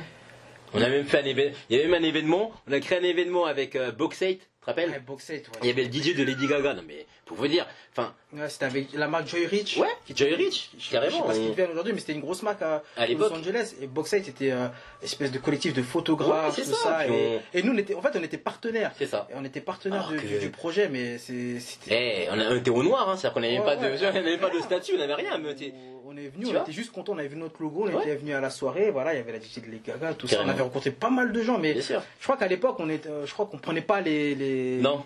les mails, le truc comme ça. On- s'est dit, voilà, le truc il est fait, Ouais. c'est stylé. Il faut qu'on filme, Voilà. absolument. Faut Ouais, on qu'on filme voilà, pour ça. montrer aux gens. Voilà, c'est ça. Nous, on voulait, exactement. montre- on voulait, je crois, qu'on voulait plus la fame. Voilà, C'est c'est autre chose, ça. ouais. c'est la fame. On pensait pas à l'argent, on veut juste Ouais, montrer. ouais. C'est ça. Qu'on a fait quelque chose. C'est clairement c'est ça. Clairement c'est ça. C'est ouais. Et aujourd'hui, voilà, maintenant quand tu cherches à, stru- à, à À fait, structurer le truc, à- en fait, à monétiser ta passion, c'est c'est en fait, ça devient, ça devient beaucoup plus complexe en fait. c'est pour ça que je pense que la solution à tout ça, finalement, c'est de faire ce que l'on kiffe, donc sa passion, Mhm. ou des choses qu'on aime faire, pas penser à l'argent, le faire parce qu'on a vraiment envie de le faire, et l'argent, ça devient une conséquence. Ouais. L'argent, ça doit être une conséquence des actions que tu vas faire pour le kiff. C'est-à-dire que même si tu le fais et que ça ne t'apporte pas d'argent, tu fais parce que t'aimes ça. Et si ça te rapporte 10, 15, 100 000, 200 000 euros, c'est une conséquence de ce que tu as fait parce que tu fais parce que je le kiffe. Tu vois ce que je veux dire Et, et quand tu kiffes, tu fédères. Voilà, tout Quand simplement. tu kiffes, tu fédères. Tout et quand tu fédères, bah, tu, tu fais tester. Après, tu vois qu'il y a des gens que ça prend d'ampleur. Tu Ouais. le testes. à ta cou- Ouais, en fait, c'est ça. C'est des fois des En trucs. fait, c'est simple, hein. Et souvent, quand tu écoutes les gens, bah, des fois, des personnes qui ont réussi à l'époque, ils Mm. disaient, je le faisais par passion. Ouais. Et je Ouais. m'attendais pas au jour qu'aujourd'hui j'en vive en fait. C'est ça, c'est ça. Et c'était ça le discours que les gens disaient. Ouais. Mais et, et toujours les gens disaient, mais fais ça par passion. Bien sûr. Et avec, avec du recul, je pense que aujourd'hui, on aurait pu vivre même de Inos. Je pense qu'avec du recul, on a rien qu'avec le blog, le nombre de trafic qu'on avait, on aurait pu vivre de Inos. On savait pas comment le monétiser. Mais on avait pensé à un moment. On Ouais. s'est dit, on voulait ramener des, des, euh, des- des sponsors, Ouais, ouais, euh, carrément. avoir de la pub, tout ça. Carrément, mais- mais on n'est pas allé jusqu'au bout. on n'est pas allé jusqu'au bout de ce truc-là. On aurait pu vivre de même du dropshipping. On aurait pu vivre de Geekvision. On a- C'est juste que on le faisait pas pour ça. Nous. Non, on le faisait pour le fame. C'est vraiment ça en fait, tu vois. Et, euh, et en fait, là maintenant, donc aujourd'hui, je suis arrivé à un stade où, et de ce que je comprends, ce qui est le plus important, c'est l'exécution de l'idée, plus que euh, avoir une idée géniale, tu vois. Genre, moi, les gens, alors c'est un truc qui m'énerve, c'est les gens qui vont me dire, ouais, écoute, j'ai un projet euh, trop bien, etc., mais euh, je peux pas t'en parler parce que là, je suis en train de travailler dessus, tu vois. J'ai dit, mais mec, mais un truc que je peux promettre aux gens qui disent ça, c'est que je connais pas une personne qui a réussi à se lancer si elle n'en parle pas. Tu es obligé d'en parler, ne serait-ce que pour avoir des feedbacks. Et c'est important d'avoir des feedbacks. C'est important d'avoir des retours de personnes qui sont entrepreneurs ou de personnes de ton marché. C'est important parce que si tu n'as pas de feedback, tu ne peux pas savoir si ce que tu fais est intéressant. La pire des choses, c'est de faire quelque chose, de faire un produit, de faire une application, de faire une marque dont tout le monde s'en fout. C'est vrai Ça peut arriver, ça. Et ça peut arriver, tu, tu, tu- enfin, il y en a plein, tu peux créer un truc en disant putain, c'est sûr, ça a marché, et en fait, non, tout le monde s'en fout. Et un truc qu'il faut retenir, c'est quand tu, quand tu montes un projet, en fait, personne t'attend. Ouais, c'est vrai. Personne t'attend. Ouais. Même quand tu crées un site, t'as l'impression, ouais, il faut qu'il soit. En fait, personne t'attend. Parce que real même talk. Google te connaît pas. Bien sûr, personne t'attend, Même Google personne. te connaît pas. Ah ouais. Tu l'as lancé, même si tu envoies aux gens, bah, Ouais. Des fois, tu vas regarder le trafic. Et bah, Et, et- et ça, ça, et ça, je vous dis la vérité, ça arrive à tout le monde. C'est-à-dire que, mais moi, à un moment donné, ça m'est arrivé avec euh, avec la MIF ou même avec d'après des Paris, hein, avant de lancer le Instagram, avant de, on se disait bon, attends, on attend d'avoir les meilleures photos, on attend de. En fait, quand et après, quand on a lancé le truc, on a eu zéro like. On a eu personne. et là, on s'est dit ah ouais, en fait, genre, on a perdu du temps pour rien. Ouais. Parce qu'en réalité, comme disait Brice, personne t'attend. et ça, en fait, quand tu comprends ça, déjà, t'as un niveau différent. ouais, ouais. Tu vois, il y a plusieurs niveaux en fait dans l'apprentissage, il y a plusieurs niveaux dans l'entrepreneuriat, c'est une grande aventure et, à chaque fois tu apprends, tu vois. Et ça en fait, ça a été. Moi j'ai mis du temps avant de comprendre ça, aujourd'hui je l'ai compris et c'est vrai que personne ne t'attend. Donc commence maintenant. Ouais, c'est pas parce que tu vas sortir le, le, le site tout d'un coup que tout le monde va aller dessus. Hein. Personne Ou tu as sorti le dernier, euh, la dernière, je sais pas moi, euh, musique ou. euh, Personne va l'écouter. tant que t'as pas ta communauté. Mais oui, mais personne, personne, même tes potes en fait, Ouais. même si tu fais, de- tu fais du son, t'es un rappeur, tu, tu lances ton son. Moi, il y a des personnes qui m'envoient des- de la musique, ouais, je suis un rappeur, etc. Il me faut écouter leur truc, ça me fait chier, je suis la vérité. hein. Moi, je reçois des trucs, des fois, ça me fait chier. Et je vais même pas écouter. Ou des fois, je clique sur le lien, j'écoute 30 secondes et je pars. Pourquoi? Parce que je suis. Ça me parle pas en fait, ce qu'ils Ouais. font. C'est ce que je veux dire? Et, et ça met du temps en fait de toucher les gens, ça met du temps en fait de, de fédérer, ça met du temps. Et si tu comprends pas ça et que tu te dis avant de me lancer, je veux que tout soit carré, c'est pas comme ça que ça va marcher. Tout simplement. Et genre, lance-toi maintenant, teste, vite, comme ça au moins tu as des retours vite, tu sais ce qu'il faut faire vite, et tu fais du cash vite. Et ça c'est important. Et ça, aujourd'hui je l'ai compris. Alors avec EasyCard, pour en parler, parce que bon là c'est vrai qu'on a parlé pour euh, pas mal de temps là déjà, tu vois. Mais euh, très rapidement avec EasyCard, l'i- l'idée moi m'est venue genre... euh, en fait, ça m'est, m'est venu d'un coup, le jour où je voulais me couper les cheveux, et que je suis arrivé, il pleuvait, c'était galère, j'en avais marre, je devais les retirer, parce que ce qu'il faut savoir, c'est que les salons de coiffure afro, à cette époque-là, ne prenaient pas la carte. D'ailleurs, toujours aujourd'hui, il y en a très peu qui prennent la carte, donc il fallait retirer du cash. Donc, il pleuvait, c'était la galère, j'étais à, comme dirais-je, j'étais à, à Château d'Eau, et je cherchais un, endroit pour retirer de l'argent, le, euh, c'était indisponible, c'était galère, etc., il y avait de la merde, enfin bref, j'étais vraiment pas bien ce jour-là. Finalement, j'arrive à trouver de la thune, j'arrive dans mon salon de coiffure, le mec me check, habituellement le mec il m'accueille à bras ouverts, là il me check, il me dit, écoute, il y a 10 têtes, va t'asseoir. Je lui dis, ok, je suis assis, et là je vois il y a 2, 3, 4, 5, 10, 15, 15 personnes qui passent devant moi. Et là je lui dis, mais attends, mais tu te fous de ma gueule. Et là il me dit, ouais, mais non, mais en fait, t'inquiète, tu vas passer après. Et là je me suis dit, c'est pas possible qu'en 2017, donc ça remonte, euh, ça remonte, là cette époque-là, ça remonte à juin 2017.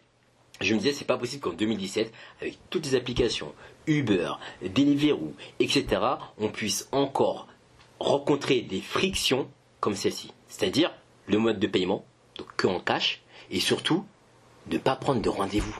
Pour moi, c'était juste impossible. Comment se fait-il que dans d'autres salons de coiffure, euh, euh, pour les caucasiens, par exemple, ils aient mis en place des prises de rendez-vous, que tout se fasse de façon fluide, et nous, ça soit la galère. Et là, je me suis dit, eh ben, tu sais quoi? Pour le coup, c'est quelque chose qui me parle, parce que moi-même, je serai mon premier client. Je vais mettre en place un- une plateforme qui propose de 1 de l'abonnement, comme ça j'ai plus à chaque fois à aller retirer de l'argent et c'est prélevé sur mon compte, et de 2 c'est sur rendez-vous, comme ça j'ai plus à attendre une heure pour me couper les cheveux et tout se fait très rapidement. Et c'est comme ça en fait que EasyCard a été lancé. J'ai contacté, comment dirais-je, euh, donc non au début, au tout début j'ai lancé un site très rapidement. j'ai appris à j'ai appris enfin j'ai appris sur YouTube hein, je vais pas vous mentir j'ai appris sur YouTube j'ai découvert un module qui s'appelle Divi D-I-V-I pour ceux qui veulent l'utiliser euh, qui, qui marche avec WordPress j'ai lancé mon premier site et en fait en littéralement en 48 heures j'ai eu un tas de mails mais un tas de mails de personnes qui me disaient ouais ça me parle parce que j'avais marqué sur, ma landing page, j'avais marqué euh, si toi aussi tu en as marre de, euh, une phrase du genre, si toi aussi tu en as marre d'aller retirer de l'argent et à chaque fois d'attendre une heure et demie, laisse ton mail. Et en fait, les mecs me lâchaient leur mail en me disant ouais mais je suis grave intéressé. Je, je rentrais en contact avec eux en leur disant écoutez les gars, en septembre, je lance mon barbershop. Euh, Est-ce que vous êtes prêts à payer un abonnement qui va coûter tant d'argent? Voilà comment ça s'est passé. Et là en fait, j'ai eu plein de personnes derrière moi. J'ai eu énormément de personnes derrière moi qui étaient prêtes à payer l'abonnement. Je me suis retrouvé avec plusieurs personnes qui souvent tous les jours m'envoyaient des mails en me demandant quand est-ce qu'on va ouvrir, comment ça va se passer, etc. Et là je me rappelle, je me suis dit putain faut que je le fasse. Sauf que j'avais pas de thunes, j'avais aucun coiffeur, j'avais pas de salon de coiffure, j'avais j'avais rien. J'avais là vraiment j'étais vraiment à zéro. Et en fait ce qui s'est passé, c'est que j'ai contacté une pote qui s'appelle euh, Sarah, Sarah Paca, qui elle coiffait à l'époque dans un, barber, un barbershop qui s'appelle 235 Barber Street. Et, euh, et, on a bu un verre, je lui ai parlé du projet, elle a archi kiffé, et elle m'a dit écoute, tu sais quoi, je vais t'aider, sauf que moi, je suis enceinte, je pourrais t'aider qu'un seul mois. C'était le mois de septembre. Mmh, je lui dit ok, fallait que je trouve un lieu, fallait que je trouve un barbershop ou un salon de coiffure, ou louer tout simplement une salle. Elle me rappelle deux semaines après en me disant écoute, ça tombe bien, il y a un pote à moi qui a une boutique, c'est un concept store, où il y a un salon de tatouage, il y a un espace où il vend des vêtements, et en bas, au sous-sol, il a un espace barbershop. Est-ce que ça te dirait de louer l'espace barbershop? J'ai même pas réfléchi. J'ai dit oui, comme à l'époque avec euh, Inozu. J'ai dit oui, peu importe le prix, son prix sera le mien, j'ai dit oui. Et c'est comme ça que j'ai loué l'espace barbershop, c'était 400 balles. Et le mois de septembre, j'ai pu faire mon premier test, c'était très rapide, j'ai pas attendu. Et là, j'ai eu des feedbacks qui ont été directs. Tous les abonnés qui ont souscrit à l'abonnement m'ont tous dit Putain, mon gars, mais depuis le temps, il aurait fallu qu'il y ait un système comme ça parce que ton système, il est juste efficace. Et c'est là que je me suis dit Waouh, ok, faut que je le fasse. Donc, Sarah pouvait plus couper, j'ai plus de coiffeuse, j'ai dû refaire mon projet en décembre. Et c'est là en fait où j'ai pu lancer EasyCard tout le mois de décembre. Et aujourd'hui encore, nous sommes maintenant en, janvier, ça fait deux mois qu'on a relancé EasyCard. Tous les abonnés ont, renouvelé leur abonnement, sauf un, ce qui, euh, ce qui peut arriver.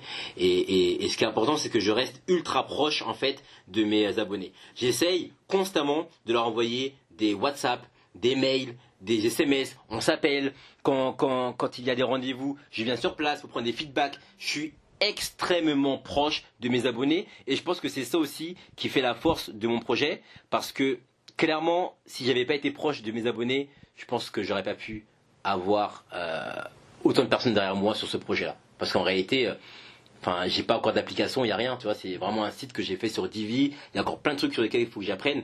Et euh, et, et c'est comme ça qu'on apprend c'est comme ça qu'on apprend tu vois et ça a été très vite très très vite non, non, exactement. Et, euh, après, euh, bah, en fait, je trouve que ce qui est intéressant, ce que je dis avec euh, EasyCard, c'est que, mine de rien, tu as réappliqué un peu des méthodes de, de, l'époque. Ouais, c'est ça. Mais, et là, et là, ça en est venu par rapport à un besoin. Et, tu vois, et là, tu l'as fait naturellement. et là, je l'ai fait naturellement. Parce que là, je l'avais pour moi en fait. voilà, c'est ça, de base. Et, et bah, souvent, ceux qui ont créé leur, leur start-up, c'est par rapport à leurs problèmes à eux. Ça. Et tu, en fait, tu te rends compte qu'il y a plein de gens qui sont aussi concernés par le même problème. Et euh, aujourd'hui, voilà, tu as, lancé le truc et c'est vrai que es, vache, je te vois que tu es vachement proche parce que tous les jours, ah, il filme, il parle, il parle. Tous les jours, chaque seconde, chaque minute, chaque heure, je suis là, tout le temps connecté. Et les mecs m'envoient des fois des messages sur WhatsApp à 3h du matin, je leur réponds. Je me dis pas, euh, oh non, je suis dans mon lit. Je leur réponds. Si je suis debout, je leur réponds. Il n'y a pas d'heure, euh, c'est ouvert jusqu'à 19h. Non, je leur réponds, je suis ultra proche.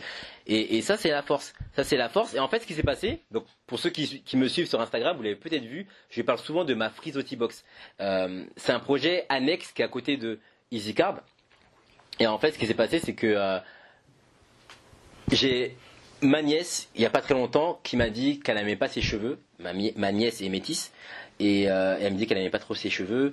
Et, je me suis dit, c'est pas normal encore aujourd'hui que des enfants de 9 ans puissent sortir ça. Enfin, pour moi, c'est, ça, ça m'a touché, quoi.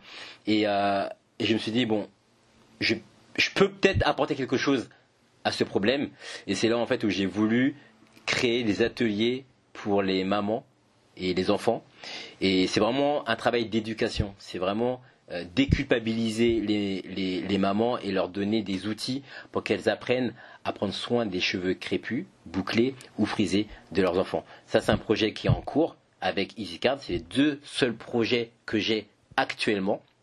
Et c'est vraiment ce que je veux faire, c'est essayer d'apporter que du bonheur, que du plus, que des solutions pour mes abonnés par rapport à EasyCard et pour les mamans par rapport à ma frise de T-Box. Je dirais même ou les papas. Ou les papas, ou les papas effectivement. Parce que dans, mon cas, quand lui il parle de ma frise de box, moi ça me parle. Parce que je veux dire, moi ma copine, euh, mm. elle, est du Nord. Mm. Moi mes filles elles sont métisses. Mm et elle sait pas comment faire avec ses cheveux et c'est c'est moi aujourd'hui qui les coiffe parce que voilà mes mes sœurs elles m'ont appris et tout ça et, euh, et elle, elle aimerait en fait. Elle aimerait apprendre euh, à, coiffer ses euh, nos, nos, mes filles et aujourd'hui bah quand elle quand Greg lui en a parlé elle m'a dit mais clairement clairement ça me parle en fait. Lui-même m'a déjà fédéré en fait. Mais c'est ça mais c'est ça en fait. Et, et, je pense que les meilleures idées on, va terminer là-dessus c'est que les meilleures idées elles viennent naturellement. C'est quand toi tu as un problème et que tu sais que tu peux apporter une solution. Il y, a, pas, je pense que c'est ça. Tu as un problème, si tu sais que tu peux apporter la solution, fais-le. Teste vite. Et là, tu verras. Si vous devez retenir un truc, c'est tester rapidement vos idées et clairement, allez au culot. N'ayez pas peur, ne vous posez pas 10 000 questions, les business plans, etc. Enfin, je dis pas que c'est mauvais, mais je dis juste qu'il y a un moment donné, il faut savoir agir. Et ça, souvent, c'est ce qui fait défaut à beaucoup d'entrepreneurs. En tout cas, moi, je vous remercie tous d'avoir pris le temps d'écouter ce podcast. Je remercie aussi Brice d'être venu et de, m'avoir euh, accompagné pour ce podcast, puisque du coup... Euh, Rose. et, euh, et, je vous dis à tous, merci, bonne écoute, et n'oubliez pas, envoyez-moi des des messages sur Instagram, Ayane Grégory Paris. Vous pouvez aussi suivre, très important, Brice, d'ailleurs, parce qu'on n'a pas eu, on n'a pas eu le temps d'en parler, mais Brice aussi lance. Alors, je vais tester de pitcher ton idée rapidement là, très rapidement. Donc pour, euh, expliquer rapidement euh, Fanny, Fanny Lee c'est une noix de cajou avec une identité africaine. Euh, c'est un projet qu'on a mené avec mon frère il y a deux ans concrètement, où lui est le premier qui est parti au Sénégal en, voyage exactement en Casamance, où bah, lors de, de, son voyage il, s'est retrouvé dans un endroit où le, le village, la population cultivait la noix. Donc il s'est un peu renseigné et tout. Et en fait, il a surtout il a découvert que voilà que la noix de cajou était cultivée en, en Casamance. Donc il a découvert euh, les arbres, on lui a expliqué un peu euh, tout le process. Il a goûté. Et euh, s'est posé la question est-ce que les gens le, le vendent, le commercialisent ici? Est-ce que voilà, est-ce que c'est un produit qui, qui, qui aide concrètement le village à se développer? Et les gens l'ont dit non. Le, la noix de cajou, c'est juste les producteurs qui voilà qui, qui cultivent le, le, produit et qui le revendent à l'extérieur. Mais lui, il s'est dit, euh, mince, euh, c'est bête. Bah, surtout que le problème, c'est qu'il y avait une unité de transformation là-bas, mais qui était fermée. Et s'est posé la question, bah, pourquoi vous n'ouvrez pas, pourquoi vous travaillez pas la noix? Et, bah, Des fois, les gens se sont rendus compte qu'il y avait un manque de formation ou, ou que voilà, c'était pas trop en fait dans, dans la culture en fait. C'est un, c'est un produit du terroir, mais les gens le mangeaient voilà euh, comme ça parce que voilà ils le, ils le mangeaient de façon traditionnelle. Et euh, bah lui, voilà, il a voulu euh, en fait aider concrètement les, euh, les producteurs locaux là-bas, parce que en fait, juste les producteurs là-bas, ils étaient juste leurs produits étaient juste achetés par les, les, acheteurs indiens, chinois ou vietnamiens, c'est tout. Le reste de la population ne profitait pas en fait de, de, de ce produit, des, des retombées de ce produit. Et lui, il s'est dit, bah pourquoi on n'essayerait pas en fait? Pourquoi on n'essaie pas de rouvrir cette unité de transformation? Et euh, au début, bah, quand il est revenu euh, de son voyage, il m'en a parlé et je lui dis ah ouais c'est chouette le, le, projet. Et euh, donc lui il est, reparti là-bas, donc il a il a rencontré les producteurs, il a il a rencontré aussi les, les gens du village pour parler un peu du produit, du projet qu'il voulait mettre en place là-bas, qu'il voulait aider, donner des débouchés aux producteurs là-bas, surtout au niveau local et aussi au niveau européen si, si possible. Donc ensuite, ça a pu se faire. Les gens ont été d'accord là-bas. Ils ont dit c'est intéressant, mais voilà, le truc, il faut que tu fasses travailler euh, la localité. Il a dit oui, c'est parfait. Nous, on peut former les gens là-bas. Donc d'abord, il s'est formé. Ensuite, il est revenu en France. Il en a parlé à moi, ma mère et ma sœur. On est parti là-bas. On a été formés aussi sur l'apprentissage de la noix, sur le travail de la noix. Et on a formé des gens aussi là-bas pour qu'ils puissent travailler le produit du terroir concrètement, qu'ils sachent que leurs produits, ils peuvent aussi en vivre. Et donc voilà, donc on a on a monté, on a créé des emplois, on, a monté des structures. C'était vraiment vraiment par, plaisir en fait. On s'est dit pourquoi on va pas on va pas aider ces gens-là concrètement? Nous nous aussi on peut le faire. En plus surtout que la noix de cajou c'est un produit qui est vachement consommé ici en Europe. Et tout le monde en réclame quand tu vas dans quand tu vas dans les euh, dans les truc. Des fois ils sont en rupture les gens. Ils sont en rupture des fois. On n'a plus de noix, ça viendra plus tard. Ben nous on s'est dit voilà bon on va aider ces ces, ces gens là-bas. Mais vraiment vraiment par plaisir on s'est dit au début on va le faire parce qu'il faut que ce truc il tombe parce que surtout que le produit il était bon. En fait de base on s'est dit le produit il est bon. c'est pas possible. Le truc le produit est bon. Il est même au dessus des, des, des noix qu'on peut trouver euh, concrètement dans, sur le marché ici. Bien sûr. Et, en plus, on a, on a appris des notions, la notion de la fraîcheur, on a appris tout autour de la noix et on s'est dit non, il faut qu'on fasse quelque chose. Et là, voilà. Donc aujourd'hui, on a une unité de transformation qui est ouverte, qui, fait euh, travailler des gens. Voilà. Sauf que le problème aujourd'hui, elle fait travailler les gens de façon saisonnière pour le moment, parce que voilà, il faut faire découvrir le produit, il faut le faire goûter, il faut que les gens aussi adhèrent et comprennent aussi la démarche. Et donc voilà. Donc et le but ici, c'est de pérenniser cette euh, cette euh, cette unité pour que les gens se disent pas, bah, on va travailler un ou deux mois, mais on va travailler toute l'année, concrètement. C'est ça. C'est vraiment créer une débouchée euh, économique pour, pour le village. Voilà. Donc c'est en fait c'est un des projets qui a été mis en place là-bas. Après, entre autres, on a d'autres projets. On a créé un, un café, euh, un cybercafé en fait là-bas. Et l'idée, c'est juste parce qu'on pouvait pas imprimer, tout simplement. C'est un truc bête, hein. on pouvait pas imprimer. Il y a...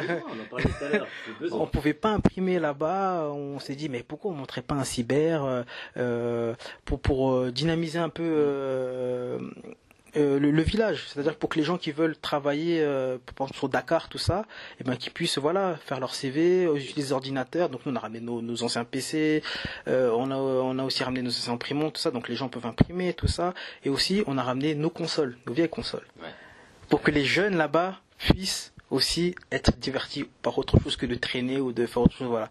Donc voilà. En fait il y a un espace culturel carrément. On a sans le vouloir on a créé un espace culturel aussi et, euh, et aujourd'hui c'est super. On, on, va mettre encore d'autres choses en place. Voilà il y a la note cajou. Aujourd'hui on se rend compte qu'il y a aussi la mangue aussi qui est qui, qui, est délaissée là-bas et il y a des trucs à faire. Et donc nous voilà nous on veut vraiment donner des bouchées à à beaucoup d'Africains, surtout au Sénégal, parce que voilà, c'est eux qui nous ont ouvert les bras et, euh, et les aider vraiment à voilà à, à trouver des débouchés tout simplement et à exporter leurs produits, mais que eux le travaillent aussi. Et pas juste voilà, ça s'arrête aux producteurs et bah, donc voilà en fait, mais euh, concrètement Fanny, voilà, au début c'est un projet de voilà de, de, de promouvoir une noix de cajou authentique, une noix de cajou d'Afrique surtout, et vraiment de la faire connaître euh, aussi voilà au, au, monde et surtout de la goûter voilà. Et de, et de mettre en avant le travail euh, euh, des gens là-bas des, des, gens qu'on a formés des gens avec qui on a appris des gens avec qui on travaille et, et des gens avec qui on fait des allers-retours. Parce qu'il faut savoir que nous, nous on va pas les on va pas les chercher à Rungis hein. nous on paye nos billets on va les chercher c'est la saison on travaille avec eux tout ça et après on ramène ce stock là donc voilà c'est est-ce qu'il y a un mail sur lequel on peut te contacter? Si euh, si voilà on veut créer je sais pas un partenariat ou si on veut t'aider si on veut comment comment te joindre? Bah on est déjà sur euh, Instagram. Donc Instagram vous tapez euh, Fanny Cajou.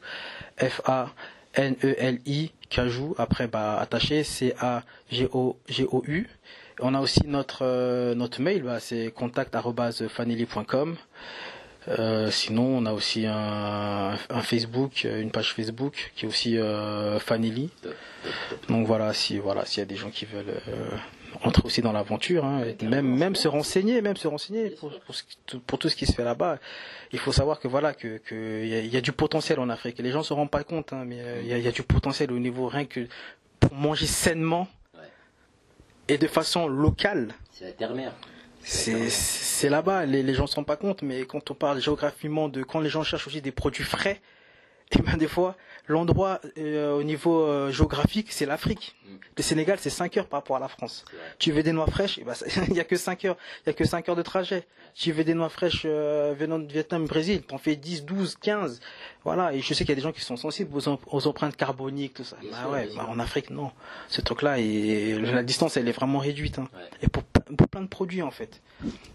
Tout pousse, la pastèque, tout, mais des fois, les gens, bah, ça vient d'ailleurs, mais bon c'est le, le marché. C'est pour ça parfois il faut aussi, euh, comment dirais-je, euh, éduquer aussi la population, pas forcément éduquer, mais redonner envie aux gens de retravailler la terre, tout ce qui vient de la terre. Parce que moi, je sais par rapport à la Guadeloupe, c'est que souvent on a des produits comme l'igname, etc. Et c'est délaissé parce que les jeunes, bah, forcément, sont manipulés par ce qu'ils regardent à la télévision, par rapport à, des clips, etc. Et ils ne veulent plus travailler la terre. Parce que, et ce qui est dommage, c'est que ça se perd. Ça se perd. Alors qu'il y a, y a un gros potentiel euh, à ce niveau-là. Et malheureusement, parce qu'il n'y a je ne sais pas si c'est un manque d'éducation ou un manque de communication, mais je pense qu'il faut absolument qu'on arrive à recréer peut-être pas une succursale, mais quelque chose qui leur donne envie, en tout cas, de retravailler la terre et, et, de redorer le blason, finalement, du travail agricole.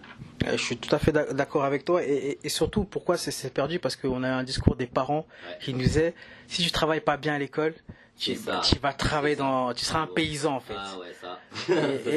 et, nous, aujourd'hui, voilà, euh, français, quand, on grandit aujourd'hui avec tout ce qui se passe avec les mm. startups, mm.